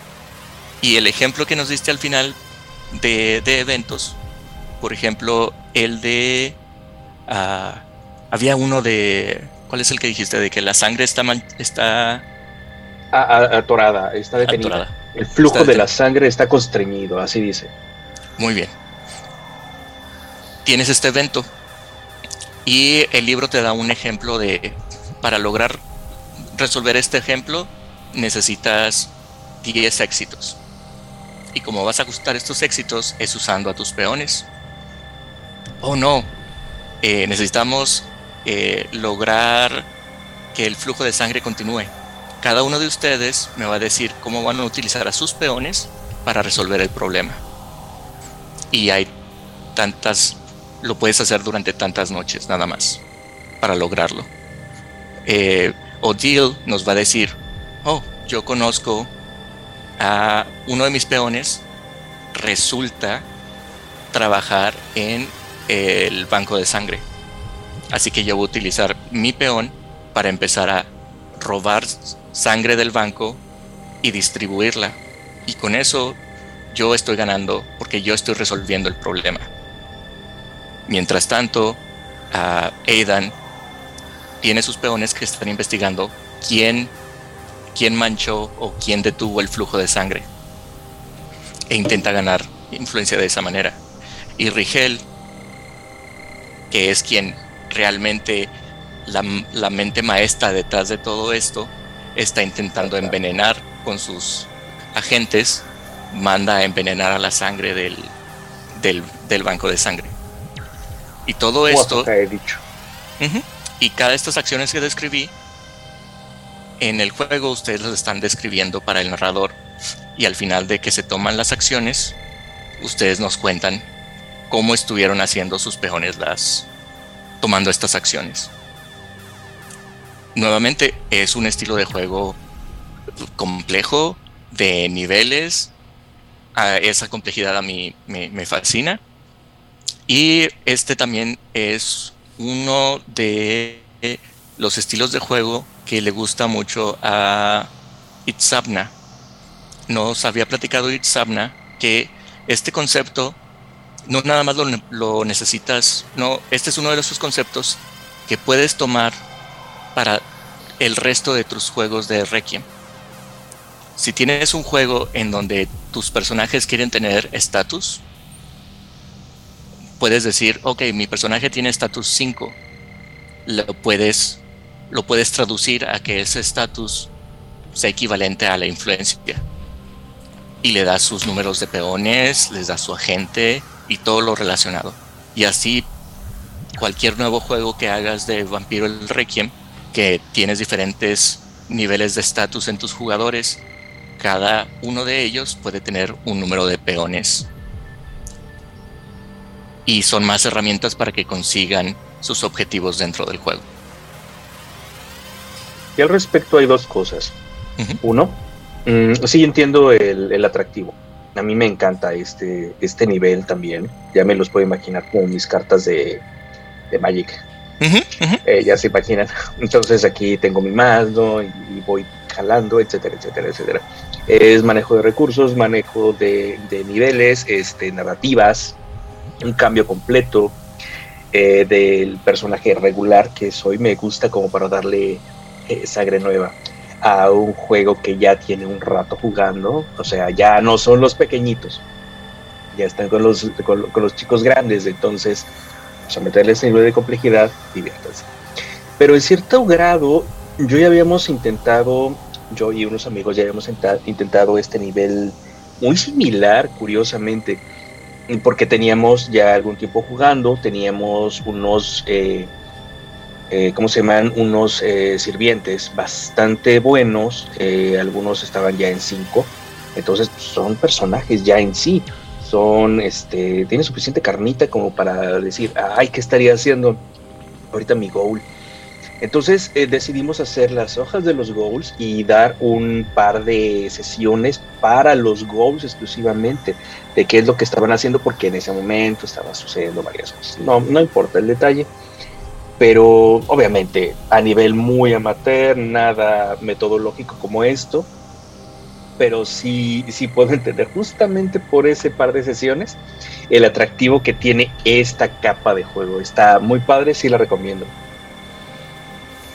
Es que creo que a riesgo de, sonar como una persona que no ha jugado el juego como debería jugarse o como se podría jugar, creo que es como la forma básica, ¿no? Es algo que se debería estar haciendo. Simplemente, creo, insisto, creo que muchas mesas caen en un juego de, de que todo lo hacen los vampiros en 5 minutos. o, o toda la historia es así como que muy lineal y muy enfocada al vampiro y todo están haciéndolo ellos sin tomar en cuenta que pues para eso tienen sus, sus retainers, ¿no? Y sus sirvientes, su, o sea, todo- todo- los peones como decíamos ahorita, ¿no? Ah, que, insisto, creo que es a veces fallo de cómo se explica el juego, cómo se llega a entender el juego, de que, o sea, incluso el vampiro más, este, más rascuache o más joven, no tiene, o sea, no puede actuar él solo en el día a día, ¿no? Tiene que tener alguna forma en la que se pueda, o sea, tiene que tener alguien que actúe por él y eso le va a hacer que haya, que tiene que mandar a alguien a hacer las cosas por él, ¿no? Por eso los poderes altos de cosas como dominación te permiten estar en eh, tomar el cuerpo de, una persona porque tú no vas a poder estar en todos lados al mismo tiempo, ¿no? Y menos en el en- durante el día. Entonces, estos niveles de juego pues tienen también que ver, sobre todo creo que son mucho más factibles cuando tienes eh, mesas que duran mucho tiempo y que sobre todo que tienen, por ejemplo, mesas que, que no se pueden juntar todos al mismo tiempo y que dices, bueno, vamos a jugar una vez al mes, pero las otras tres semanas eh, voy a jugar con Pedro y Paco a este nivel y, y con eh, Pepe y, y, y Pab- y Pablo en este otro nivel, ¿no? O sea, así y vas nivelando y la historia es mucho más rica tiene muchas más cosas, pero insisto, creo, a menos que sea bien, solamente mi experiencia, creo que no todo el mundo juega el juego a es- de esta manera, ¿no? De hecho, me tomó, a mí me tomó leer este libro Ujú. para poder visualizar ese nivel del juego. Porque igual eh, cuando estaba jugando Vampiro el Requiem y el Vampiro la Mascarada, solo lo podía visualizar en primera persona. Y después de leer estos ejemplos y este estilo de juego, fue cuando me abrió la perspectiva a, ah, claro, o sea, puedo jugar a, "Ah, es cierto, ¿qué está haciendo mi ghoul? Yo debería de poder jugar qué está haciendo ghoul. O yo debo de pensar cómo se va, se va a lograr eh, obtener, ¿cómo se dice? Ah, obtener mis objetivos a largo plazo. Pero principalmente porque yo me gustaba jugar y, eh, con personajes neonatos que ni siquiera tenían retainer y que no tenían ghouls. Pero cuando ya eres un ya eres un colmillo, ya, ya tienes colmillo, cuando ya tienes colmillo bien afilado y llegas a cierta edad de tu no vida, ya puedes, ah, ya aprendes a manejar ah, al ganado. Y también y- creo yo, perdón, creo yo que tiene mucho que ver con la forma en que muchos aprendimos a jugar rol. Es yo lo voy a hacer, yo voy a hacer y todo lo demás es yo porque soy mi personaje y yo soy el protagonista y además yo soy de los poderes, entonces yo tengo que hacer esto, yo tengo que hacer lo otro. Y hay veces que lo último que se nos pasa por la mente es, ¿por qué lo voy a hacer yo? Manda a alguien. Ahí está. Eh, sí, chachéame a alguien más y vámonos. Perdón por la frase chachearlo, me refiero a que mandes y utilices a la gente en la peor manera posible, como los monstruos que estamos jugando a ser. Como los monstruos que son estos, así es. Eh, bueno, con eso cerramos el, el otro estilo de juego que nos, que nos presenta este libro y ah, vamos a lo que a mí le da mucha carne, mucho sabor. eh, la carne, el cebo, el hueso, el tuétano, todo junto. Ah, Odile, eh, cuéntanos qué, no- qué nos, con qué cerramos el, el libro de, de esta ciudad. Con un capítulo que se llama Distritos, Sitios y Sujetos. Si bien ya hablamos de los individuos, ya hablamos de relaciones de poder, ya hablamos de lugares como muy genéricos, lo que te va a dar este capítulo es vas a hacer tu mapa. Ah, la parte que de pronto se podría complicar para algunas personas, cómo aterrizo este mundo a un sistema, a un papel. Bueno, aquí te van a dar todo el marrano para eso.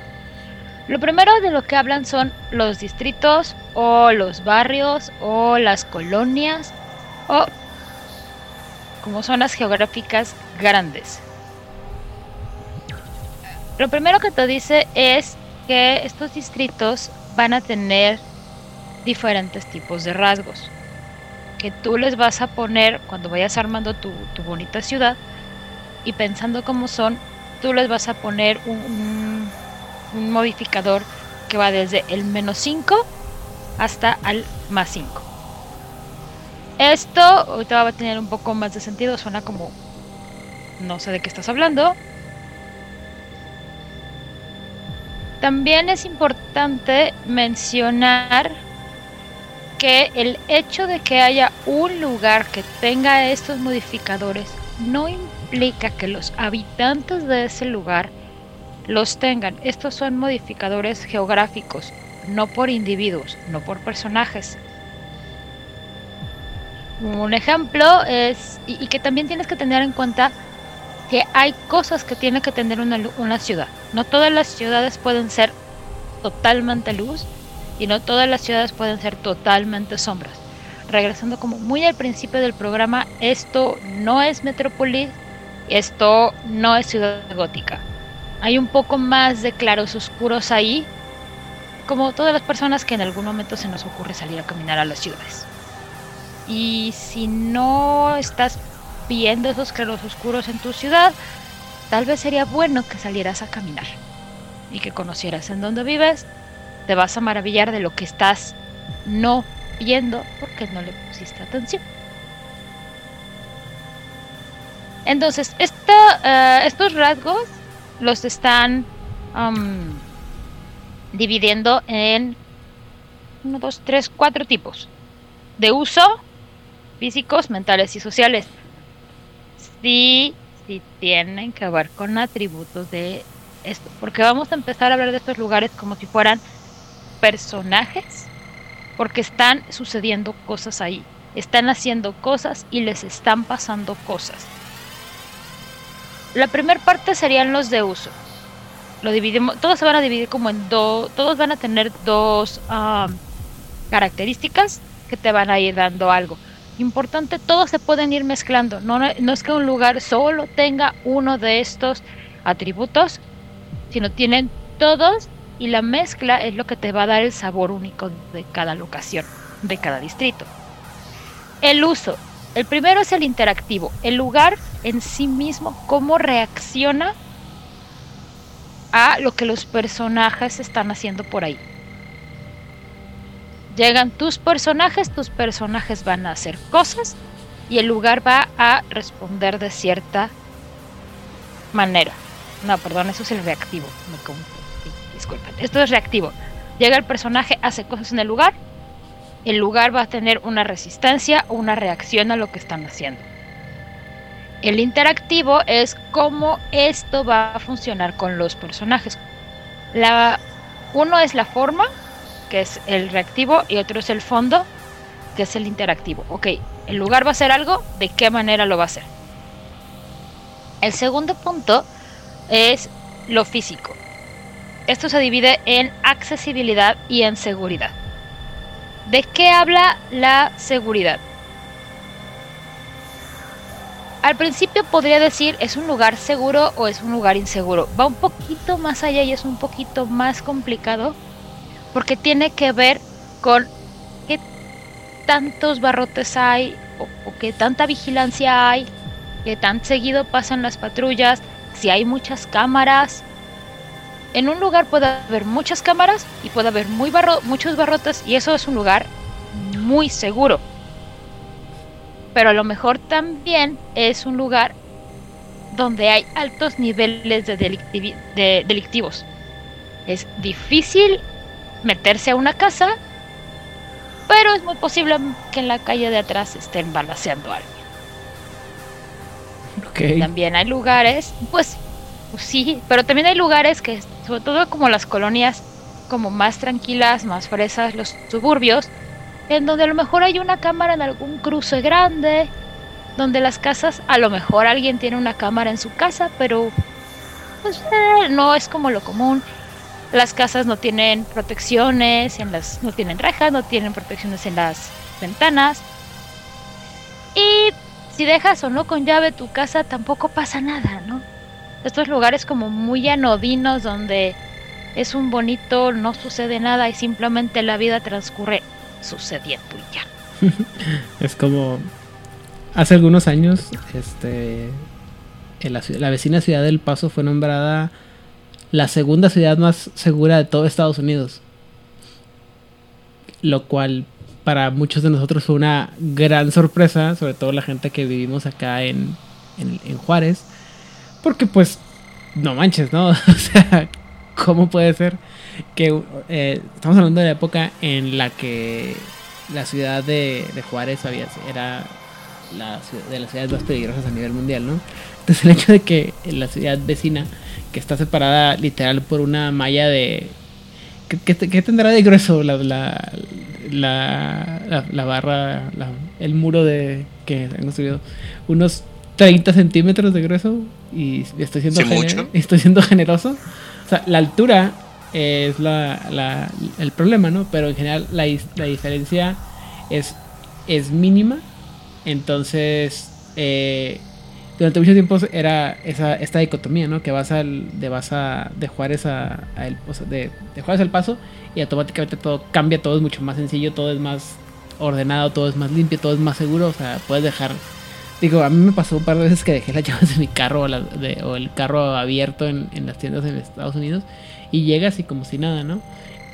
Pero eh, es- está este lado, eh, está de aquel lado te da como esa seguridad de decir, no, no pasa nada, lo puedo hacer, eh, ni lo piensas, ¿no? En cambio, estando aquí en Juárez, a veces incluso fuera de tu casa tienes, le bajas y checas y rechecas y vuelves a checar mil veces que hayas dejado cerrado el carro y a- aquí sí le pones el, el bastón y cuánta cosa, ¿no? Porque los niveles de inseguridad acá son dramáticamente diferentes, entonces no vas a poder hacerlo así. Entonces, todavía pasa, ¿no? Y es... Y agrego, agrego otro detalle de, de sabor, eh, haciendo la, eh, el contraste. Eh, sí, eh, se declara uno de los lugares más seguros, pero también uno de los más aburridos, porque nunca pasa nada, nada, ni para bien ni para mal. Bueno, güey, pero yo lo pago, güey. O sea, Bueno, es que, híjole, sí, estoy de acuerdo con Neira, la neta. Pero dejemos que, que Odil continúe, por favor. El siguiente punto en, lo- eh, en el atributo físico es la accesibilidad. Ya que hay muchos rubros a considerar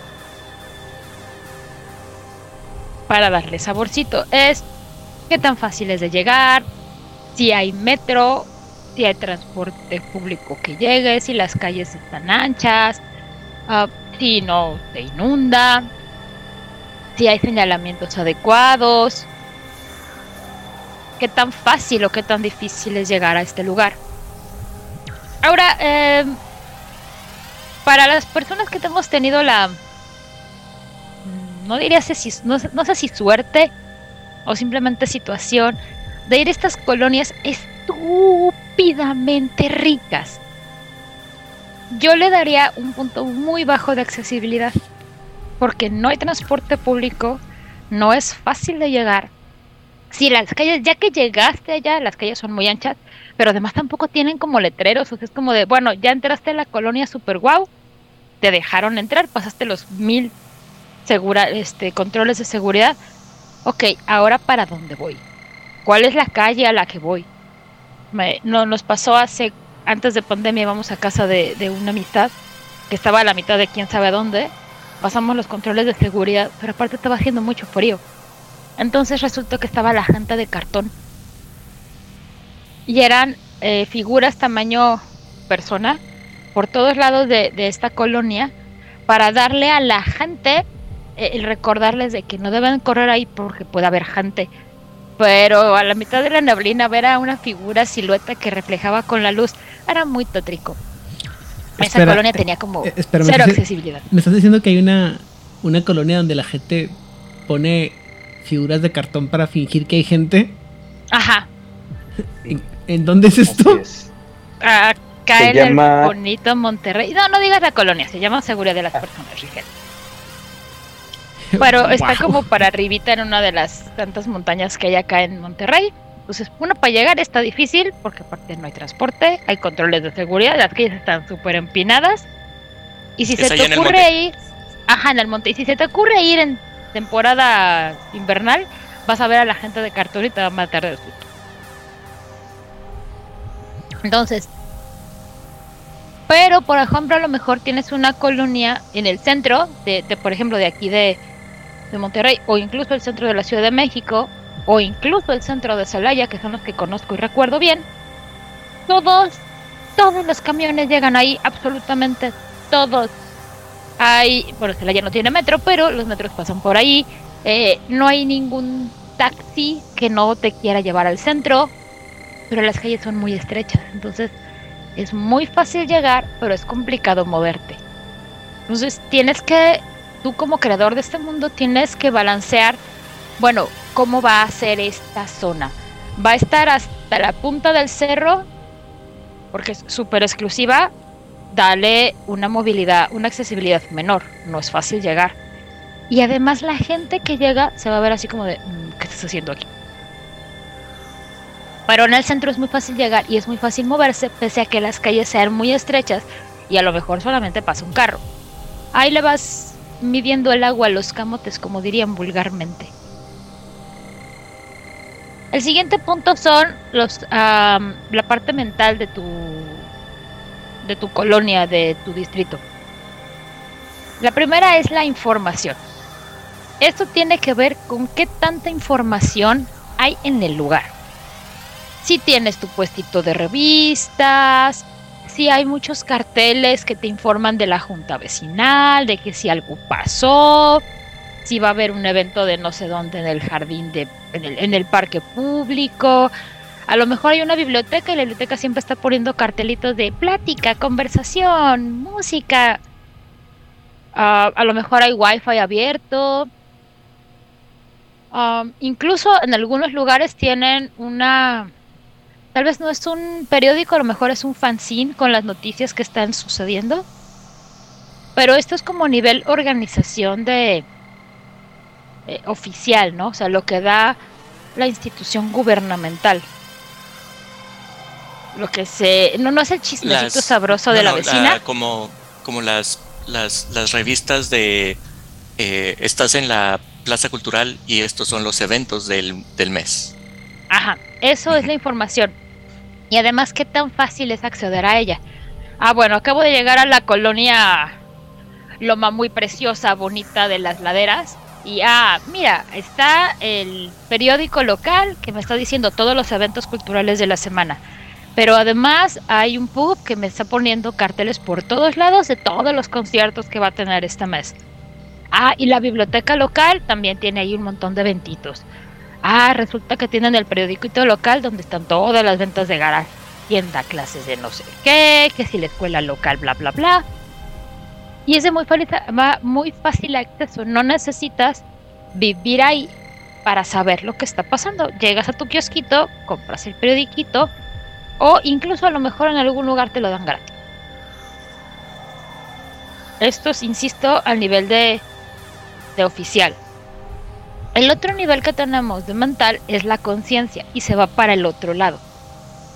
También es la información, pero no es esta información que se ve o que se sabe, sino qué tan consciente, qué tanto sabe la gente de a pie. Ese sí es el chismecito de la colonia. Lo que te cuenta tu vecina de al lado, que si fuiste al puesto de no sé quién y ya te contaron que, ay, es que te enteraste que no sé qué. Es el WhatsApp de la colonia en términos actuales de, ay, es que fíjense que en la calle de no sé qué se escucharon balazos y mataron a bla, bla, bla, bla. O, ah, es que fíjate, una que pasaba en la colonia donde yo vivo en la Ciudad de México, ah, es que la casa que está en tal lugar y la casa que está en tal lugar son casas de citas de alto nivel. Chismecito de la colonia. Si son o no son, quién sabe, esa leyenda urbana lleva 35 años. Quiero pensar que sigue que hay algo de verdad ahí. Operando. O funcionando, no lo sé. Pero se sabe cuáles son, como de esa casa y esa casa. La leyenda urbana no ha cambiado en 35 años. Algo se sabrá. O igual de mi colonia de allá. Ah, es que en la casa de allá vivía un comandante de policía. y ya no lo vemos a partir de tal fecha porque se acuerdan que salieron las noticias. Ah, bueno, fue el que mataron. Eso no se ve como en el periódico o eso, se ve el chismecito de la calle. Y es que tan consciente estás tú de lo que está, o, o el vecindario o la gente, de lo que acontece ahí, no oficial. Es lo que te cuenta tu vecina, o en las elecciones cuando estás hablando con el resto de los vocales de la mesa de, de, de casilla. No, es que fíjate que no sé qué. Ese chismecito, eso es conciencia. Mi recomendación es, hazte compita de la persona que tiene la mercería o la tortillería o el señor de los periódicos. Ellos te van a contar el chismecito sabroso y del que sí te tienes que enterar. El siguiente nivel es el social, que tiene dos también, que es prestigio y estabilidad. El prestigio es, pues, como lo dice tal cual, que se conoce de tu lugar. No necesariamente tiene que ser un buen prestigio. Si tú le pones uh, un prestigio negativo no significa que no lo conozcan, significa que es un prestigio, es, es infame el lugar, ¿no? Lo para un lugar que no es conocido, pero se sabe que es tranquilo, o sea, un distrito como bien X, pero no pasa nada, le pones un 1 o un 2 porque no pasa nada, más que sabes que no pasa nada. O sea, tu colonia clase mediera que tiene una primera y una secundaria y ahí nunca pasa nada, tendría un 2. Uh, por ejemplo, en Monterrey, la, la tendría, por ejemplo, un menos 5 porque es Barrio Bravo, o La Coyotera también tendría un menos 5. En Ciudad de México, Tepito o La Guerrero tendría un menos 5 o un menos 4, dependiendo de la época del año de la que estemos hablando. Es decir, lo esperable es que tú pongas tu, tu, refugio a lo mejor en un lugar que tiene un 1, porque no va a pasar mucho, esté tranquilo, nadie se va a meter contigo, ahí vas a tener tu casita tranquila. Estabilidad. ¿Esto de qué va? Um, es qué tan unida es la comunidad. Qué tan estable es la comunidad. A lo mejor tú tienes tu barrio bien bravo, pero su concepto de identidad es bien fuerte. Tomemos de regreso la INDEP. Sí, tiene prestigio de menos 5, pero cuando dijeron vamos a hacer este proyecto para que la gente de San Pedro pueda llegar al centro sin tener que ver al resto de la gente no rica y lleguen rápido y además vamos a poner un santuario a la Virgen. Ah, pero vamos a ponerlo del otro lado donde justamente corta a la mitad toda toda la colonia. Los de la INDP se armaron y dijeron, eso no va a pasar aquí. No me vas a arruinar mi comunidad para poner un paso bonito. Es una comunidad muy estable con un prestigio muy bajo. Sabe la gente de la INDP que ah, se murió don Joselito, pero Joselito no tiene familia, no tiene dinero. ¿Saben que Entre todos le pagamos el velorio, entre todos le pagamos el entierro porque don Joselito no puede quedarse ahí ni que fuera perro. Oigan, este, el hijo de no sé quién está muy enfermo, necesitan cooperacha para y ahí se pasan la bandeja y todo el mundo pone ahí sus pesitos y de pesito en pesito ya se juntó a la lana. Por el otro lado, a lo mejor tienes una colonia de muy alto nivel en donde se están escuchando balazos y nadie le va a importar absolutamente nada, que a nadie le interesa. Sí, todos somos muy, muy adinerados y es una colonia bien bonita, pero nadie se va a meter en la vida de nadie porque no hay comunidad y no les interesa que haya comunidad. Tienes estas propiedades de mil metros cuadrados, quién sabe quién es tu vecino, nunca lo ves, no sabes nada, solo es una pared gigantesca con una puerta. Y eso es lo que te da la estabilidad. Todos estos rasgos tú los puedes mezclar a por ejemplo, un prestigio negativo con una alta estabilidad, pero además tiene baja información, pero alta conciencia. Pero además tienes este difícil de llegar, porque aparte está en la punta de la loma y las calles son estrechas. Va a ser un lugar muy reactivo porque la gente se va a poner muy arisca si llega gente que no es de ahí. Entonces todo esto tú le vas mezclando, subiendo y bajando y tendrás lugares más interesantes con una personalidad y cuando lleguen tus los personajes de los jugadores no parezca este un set de película. Y para, eh, eh, para terminar con esta parte del capítulo, te dicen qué onda con tu refugio, porque pues estamos hablando de la sociedad vampírica y qué tiene que ver todo esto con tu vampiro. Pues directamente con su refugio. Lo que te recomiendan es que tú como narrador te pongas de acuerdo con tus jugadores para que el refugio sea acorde al lugar en donde lo estás poniendo. Si tienes un lugar muy poblado, es el ejemplo que ponen también, con espacios muy pequeños, tal vez tu refugio no pueda tener un tamaño 5, estaría fuera de proporción. O tal vez no sería bueno que pusieras una biblioteca, por ejemplo, en un distrito de, disco, de, antros, discos y bares. También sale mucho, ¿no? Bueno, ¿qué está haciendo esto aquí? No tiene sentido. Lo puedes hacer, porque en esta vida todo se puede. Pero va a haber ahí consecuencias de por qué el Lord Dracul puso una biblioteca a la mitad de la zona de bares. Oiga, no sea tan obvio, señor. ¿Tú no, ¿Qué no sabes de esa gente que le gusta salir después del antro e ir a estudiar sobre geografía política de los 1800? Yo Digo, yo lo haría, pero eso soy yo. yo lo hago todas las noches, ¿no? Pues, pues sí, pero nosotros claramente no estamos dentro del promedio de la sociedad en muchos aspectos. la siguiente parte de la que te habla son de los sitios. Entonces vamos a ir de lo macro a lo micro. Los sitios son lugares que están dentro de eh, las colonias o dentro de los distritos. Que le van a dar más personalidad. También tienen rasgos, porque son personajes en sí mismos. Y algunos tienen categorías. ah, sí, también es importante. En el capítulo regreso rápido. En el capítulo anterior te dan una cantidad estúpida de ejemplos de distritos. Pero estúpida. Así de paventar arriba. Ah, dinos, dinos un ejemplo de para que la gente por es un ejemplo. Mm, te dan el aeropuerto, que es el primeritito que viene. Y con eso te puede dar una idea muy clara. O sea, te dicen, es una descripción breve del lugar, que es un aeropuerto, cómo es alrededor, a qué huele, cómo se ve. Porque en sí mismo, por el tamaño, aunque algunos podrían decir que es un sitio, el aeropuerto es gigantesco, ¿no? La zona de aeropuertos. También te van a decir qué importancia tiene en el juego. O sea, este distrito que tú estás poniendo aquí, qué importancia va a tener para tu narrativa. O sea, lo estás poniendo o si va a aparecer.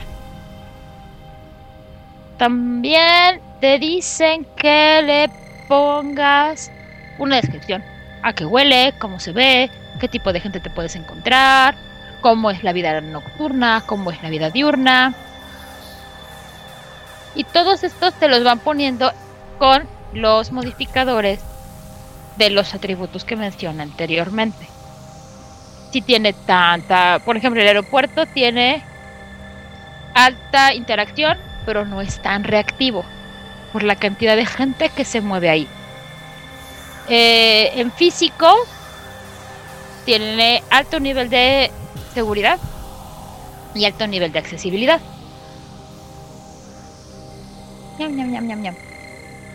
Ah, hay alto nivel de información, pero no tiene tanta conciencia. Y ya, tú vas subiendo todo esto.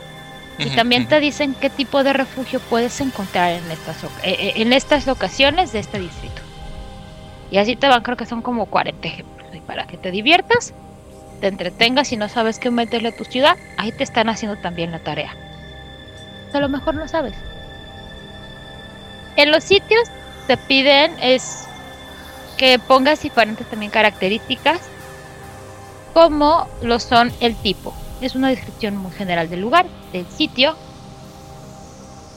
Y en este punto de, cuando estás haciendo tu, tu mapita, aquí no hay una gran relevancia en la historia, solamente estás diciendo, voy a poner la mercería, la tachuelita feliz. Luego voy a describir el lugar. Ah, bueno, ¿cómo es la tachuelita feliz? Ah, es un lugar estrecho, lleno de triques por todos lados, tiene dos, tres vitrinas, un montón este, de lugares para colgar cosas. Algunas se ven más polvosas que otras, otras se ven más nuevas y si te fijas bien, a lo mejor hasta un rayo de transistores del año del caldo te encuentras porque se quedó ahí y nunca nadie lo ha quitado. Historia. ¿Por qué la tachuelita feliz es importante? ¿Qué ha pasado? Ah, no, pues es que la tachuelita feliz es la primer mercería de la colonia. Ya son cuatro generaciones que han atendido a la tachuelita feliz. Actividad. ¿Qué pasa en la tachuelita feliz? ¿Por qué es importante la tachuelita feliz en tu historia? Aparte de que lleva ahí cuatro generaciones, o sea, como un siglo. De, te voy a estar respondiendo las preguntas como, como vampiro. Es que en la tacholita feliz está mi piedra, trabaja mi piedra angular. Es una razón por la que tenemos a la tacholita feliz en esta ciudad. Y has mantenido la piedra angular a través de las generaciones. Personajes importantes en la narrativa. La acabas de responder. ¿Quién está la tachuelita feliz que es importante? Y extras de la tachuelita feliz. Ah, pues es que hay un perrito callejero al que siempre alimenta. Ah, pues es que está el gato de la buena suerte porque es un gato, es un lugar muy viejo, necesitamos un gato para alejar a los ratones. Siempre huele a viejo. Ah, huele a humedad. O sea, este tipo de detallitos le van a dar personalidad a tu sitio. Una vez más, para que no se sienta como un set artificial. ¿Qué más puedes qué, qué más te dicen que le pongas al sitio? También tiene eh, que también tiene características como dije de personaje. Lo primero es locación, seguridad y tamaño. Esto te dicen tómalo del libro rojo principal de las características de un refugio. No te complicas, ahí están. Ventajas. ¿Qué cosas me va a dar este sitio, la tachuelita feliz, para hacer las cosas? Em, ¿Sabes qué? La tachuelita feliz me va a dar Streetwise de de uno porque tiene mapas de la ciudad. Ah, ok, entonces a lo mejor el lugar en sí mismo te puede dar una bonificación de más uno por el mapa de la ciudad. O porque te pusiste a platicar con Don Juancho, ella es la cuarta generación y se sabe todo el chismecito de la colonia. Entonces, esto te puede dar una bonificación por el tipo de lugar y por todas las características que ya hemos ido hablando. Estatus. El estatus, tal cual, te lo va a dar, te puede dar una bonificación o no, también depende del lugar. Pero te dicen, tienes que decidir qué tipo de estatus te va a dar. No puedes am, estaquear, sumar estatus iguales. O sea, si tú tienes, el ejemplo que viene aquí me encantó, es si tú tienes un lugar, eh, el príncipe tiene una ah, lugar donde pones arte, Galería. galería, que tiene un estatus de socialidad, socialité, por ejemplo. El príncipe no va a ganar estatus por tener una, una galería. El príncipe tiene estatus por ser el príncipe y punto. O sea, no puede sumar el estatus del príncipe con el de su galería porque no tiene sentido. Pero a lo mejor eres un neonatazo de mi vida que puso la galería justo en el lugar correcto because reasons de la vida. Ah, ¿sabes qué? Aquí sí vale tu estatus porque es la galería en la que los Daevas o los Ventru, digo, o los Invictus, es, les gustó para hacer sus business. Ah, bueno, ¿sabes qué? Tú ya obtuviste un estatus. o la gente que está ahí obtiene un bonificador para hacer sus cosas.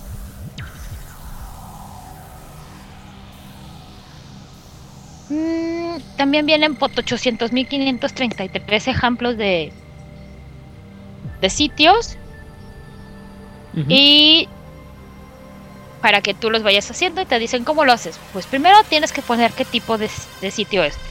Si es residencial, o sea, si es una casa, si es un comercio, si es una institución.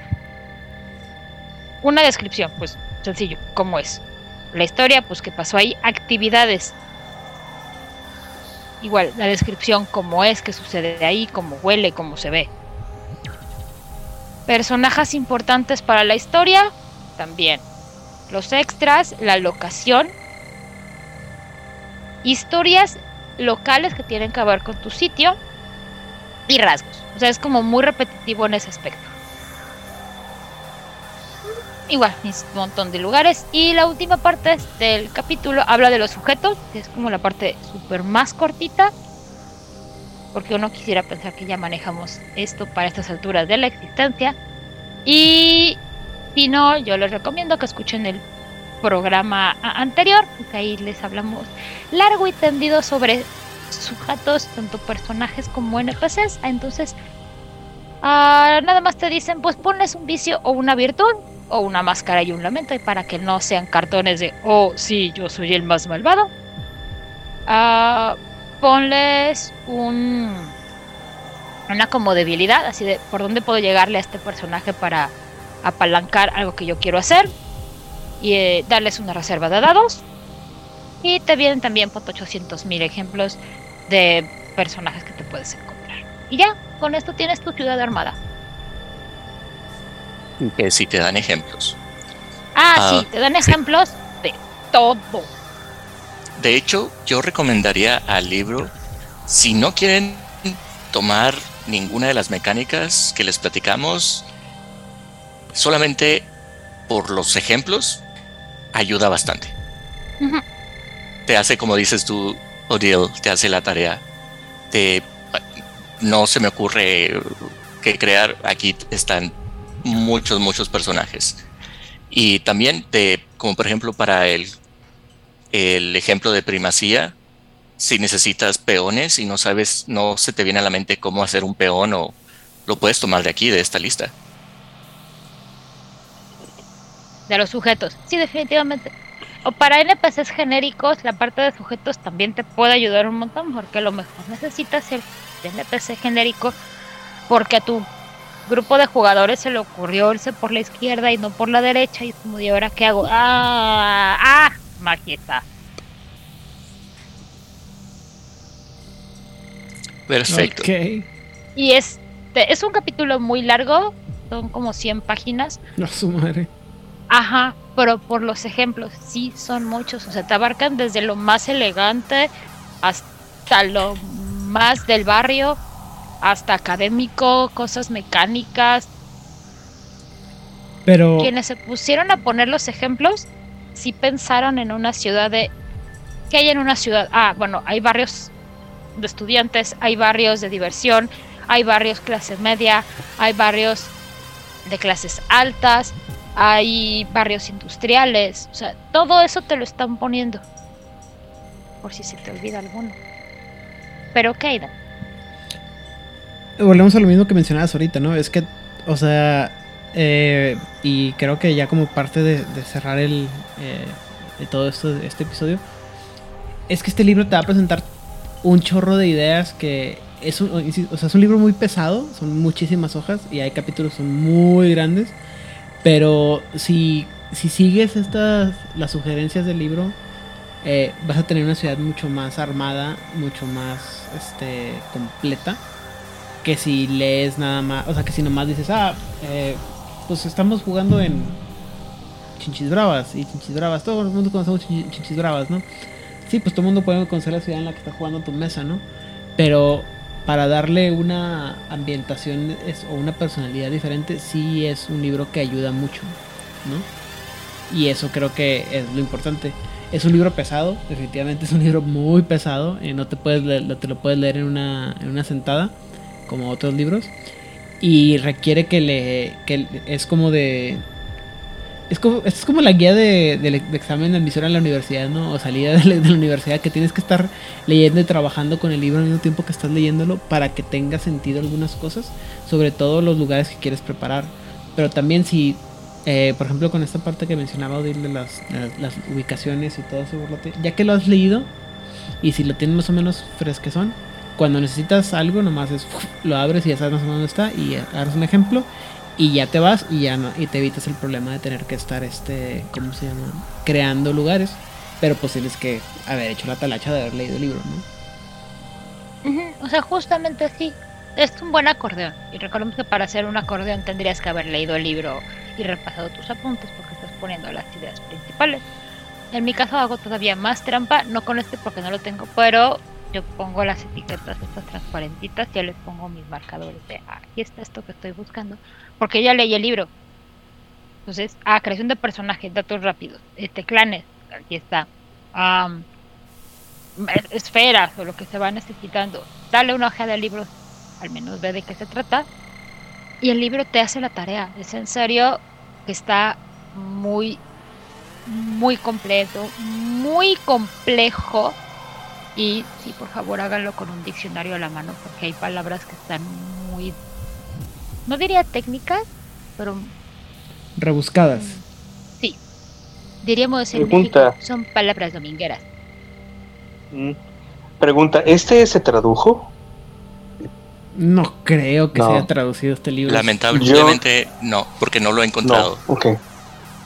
Ok, eh, porque yo que sepa, no se ha traducido, nada de, de segunda edición. Pero esto es primera ¿eh? edición. Por eso, no, no sabía eh, si esta lo habían llegado a traducir. Yo sé que no, segunda no, pero primera no se No, problema nada con Requiem es que los primeros libros sí se tradujeron, creo que lo hablamos cuando empezamos a hablar de Requiem. Los muy, muy, muy primeros libros sí se alcanzó a traducir, pero además cuando empieza a basar es cuando también la factoría de ideas cierra y todavía no existía un solo rol. Entonces hay un hueco de años en donde no había una editorial que dijera voy a traducirlo al español y como obviamente estamos hablando de, este, de IPs, tú no puedes hacerlo por tus ganas. Sé que hay, hay traducciones como hechas por los fans, no son oficiales, algunas están más cuidadas que otras, pero no están completas por lo mismo de la IP, de, ah, ¿sabes qué? No puedo traducir el libro completo, ah, no voy a traducir el libro 4, por- el capítulo 4, para no meterme en pedos. Pero nada más. Y a lo mejor lo hicieron hasta con Google Translate y sepa Dios cómo lo vayan a traducir. Ese es el otro problema. No lo creo, pero aparte sí son cosas muy específicas. Pero bueno, este. eh, no sé, reseñas finales. ¿Qué te parece el libro en general, Rigel? Es una joya. Es una mina de diamantes para mí que jamás había explorado. Y la verdad es que lo lamento mucho. Me hubiera servido mucho eh, para, para em, en cierto momento mi personaje fue importante para una de las eh, de las áreas del juego. Eh, me hubiera servido mucho para darle carnita, para darle eh, más credibilidad a, a ese personaje.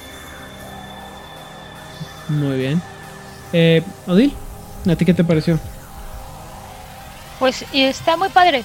O sea, cuando tú estás creando un- una historia, a veces te, te pasa que quieres contar la historia y se te olvida que la historia está en algún lugar. Porque te vas a ir por, por la anécdota y no en donde está pasando. Y los jugadores, algunos iban a seguirse el caminito que tú les pones y no te pasa nada, porque ya lo hiciste. Y luego vas a tener jugadores que dicen, pero quiero que pasen cosas. y van a decir, ah, pero quiero ver qué está pasando en la tachuelita feliz. Nada, no está pasando nada en la tachuelita feliz. Pero se ve bien interesante el perrito. Nada más era un perro que estaba en la puerta de una mercería. Bueno, ahora te tienes que inventar la historia de la tachuela feliz y del perrito que está fuera de la tachuela feliz y piensas, pues carajo les dije de la tachuela feliz y del perrito que estaba enfrente si nada más era meramente anecdótico. Sí, sí me ha pasado, sí he tenido... Qué raros jugadores tienes, ¿eh? Porque eso nunca sucede. Ah, no, de mi lado tengo... Afortunadamente, bueno, cuando narré tuve jugadores muy nefastos en general cuando narré en mesa, cuando narré en LARP, fueron muy maravillosos y muy increíbles. Además, me daban herramientas para hacer el mal. Pero en las mesas que he estado, usualmente siempre hay al menos un jugador que dice: Oye, narrador, pero entonces. Y todo mundo Oh no. Oh no, la side pues que nos va a tomar cuatro sesiones y que nos va a llevar para el otro lado de la historia principal. Y este libro, este libro es para ese jugador que quiere saberlo. Vlad. Ah, me, me, encanta, eh, como he leído eh, varias veces el libro y es algo que visito cada vez que estoy pensando en hacer una nueva ciudad, una nueva ambientación, porque siempre encuentro eh, inspiración y muchas veces he tomado personajes de este libro para, para los juegos o he basado personajes en los sujetos o en los lugares que nos presenta, que nos presenta el libro. Y también eh, lo último que puedo agregar es que ah, si estás planeando en tener una crónica y un juego que va a eh, ser largo, eh, puedes construir la ciudad de antemano y prepararte a, si tienes pensado que vas a tener esta eh, narrativa épica. O de la otra forma, o la cosa que pasa más común es que empiezas una historia que crees que va a ser pequeña, pero evoluciona y crece y crece y tus personajes quieren ver más y más. Este libro también te ayuda a seguir construyendo y las diferentes capas de esta ciudad y entre más juegan y más exploran, el libro te puede ayudar a seguir construyendo y que se sienta que la ciudad no tiene límites. Eh, híjole, eh, mi, mi reseña en general de este libro, aparte de lo que dije este, anteriormente, que es un libro complicado, que es un libro que tiene que leerse con, con tiempo, este digo amén del hecho de que si ya más o menos tienes una idea de cómo va el libro como lo hemos ido separando y pueden ir agarrando partes que les interesen para para aplicarlas a su juego creo que desafortunadamente lo malo es que este libro sale como a mediados de la edición de primera edición este sale en 2007 eh, a medio considerando que la primera edición de Requiem sale en 2004 y la segunda en 2013 pues queda ahí como medianona, ¿no? Este, el asunto es que son de esos libros que, que hemos platicado que mucha gente no va a conocer porque está ahí metido ya cuando nadie los pelaba los libros y se pierde. Es un... Eh, híjole, creo que lo, lo más trágico de este libro es que si, este, si hubiera libros como este para las otras líneas de juego, sería excelente pero es un libro que serían libros muy pesados para, mucha gente, ¿no? Porque es, son, eh, abarca mucho, ¿no? Y creo que hace buena tarea de, de poder ser adaptable para muchos, para muchos otros juegos, pero no tan sencillo como pudiera ser. Por eso me gustaría que pudiera haber un, un este, algún tipo de versión para Hombre Lobo y, y para Mago y para muchas otras cosas, porque creo creo que también es un libro que sirve muy mucho para explicar muy bien la ambientación de o lo que querían lograr en cuanto a ambientación y y sabor de Requiem, ¿no? Que, que creo que entendiblemente porque hubieran tenido que hacernos un, un, mamotreto de 800 páginas a, la Mago 20, edición de 20 aniversario para poder meter todo esto y que la gente cachara algunas cosas que lo hacen muy diferente a, eh, al juego de El Vampiro Verde, ¿no? Entonces, habiendo dicho lo anterior, Este, si lo pueden conseguir, consíganlo. Este, de hecho, es una de esas cosas que tengo rato buscando. Esos, eh, de mis goles personales es poder conseguir este, este libro en, en físico, porque sí está, es un libro muy bueno que vale la pena. Y, la verdad es que, no, eh, disculpen que sea re- reiterativo, no nomás para Requiem, no nomás para Vampiro, este, en general, para juegos, para casi cualquier juego. eh, es, un, es un libro con el que vale la pena meterse, sobre todo si le dedican el tiempo, y es una inversión que vale la pena como libro, pero pues ha de ser difícil de conseguir. Este, entonces, pues, buena suerte. Y si tienen uno por ahí que me quieren vender barato, hacemos, podemos hacer negocio. Bueno, habiendo dicho lo anterior, eh, Rigel, saludos y redes sociales. Perdón, estaba yo viendo otra cosa. Eh, pues saludos a, los sospechosos comunes. Me encanta, me encanta que eh, tenemos sospechosos comunes cada vez. Este, yo, mm, de los que me acuerdo, Isamna, espero haber intentado haber eh, llegado a los niveles que tú podrías haber eh, analizado esta parte. Mi mejor esfuerzo para ti. Eh, Aidan, eh, no me acuerdo de nadie más en este momento. Me pueden encontrar eh, como Rigel Vera en Facebook. Manden mensaje para saber quiénes son antes de aceptarlos. Y no veo otras redes sociales. Me aburro mucho con ellas. Lo siento. Muy bien. Odil. Pues yo quiero saludar, mandar un saludito muy cariñoso a, a Sophie, a Oliver, a Edgar, a Hernán, a Hammer, a Julio, a Itzamna, a la gente de Latinoamérica, a la gente de Camarilla, México, a toda la gente preciosa que se toma varias horas de su vida en escucharnos y otros tantos momentos de su vida en comentarnos en las redes diferentes de, Juárez y los leemos muchachos, en serio, y les agradecemos un montón. Que tengas una muy bonita semana a todos ustedes. Y ya llegó el otoño, la estación más hermosa del año. Disfruten, coman pan, cafecito, chocolate, dulce de calabaza y así puedo seguir y esa fue mi gorda hablando. Que tengan una maravillosa semana. Coman rico. Muy bien. Vladimir. Saludos a mis amigos de Fortaleza y Sao Paulo. Saludos a Instagram Santos by Night. A- a todos quienes nos dejan sus comentarios en nuestras redes sociales, eh, como en eh, Instagram, Facebook y también sus comentarios de YouTube. Gracias por sus eh, aportaciones y sus comentarios. Ah,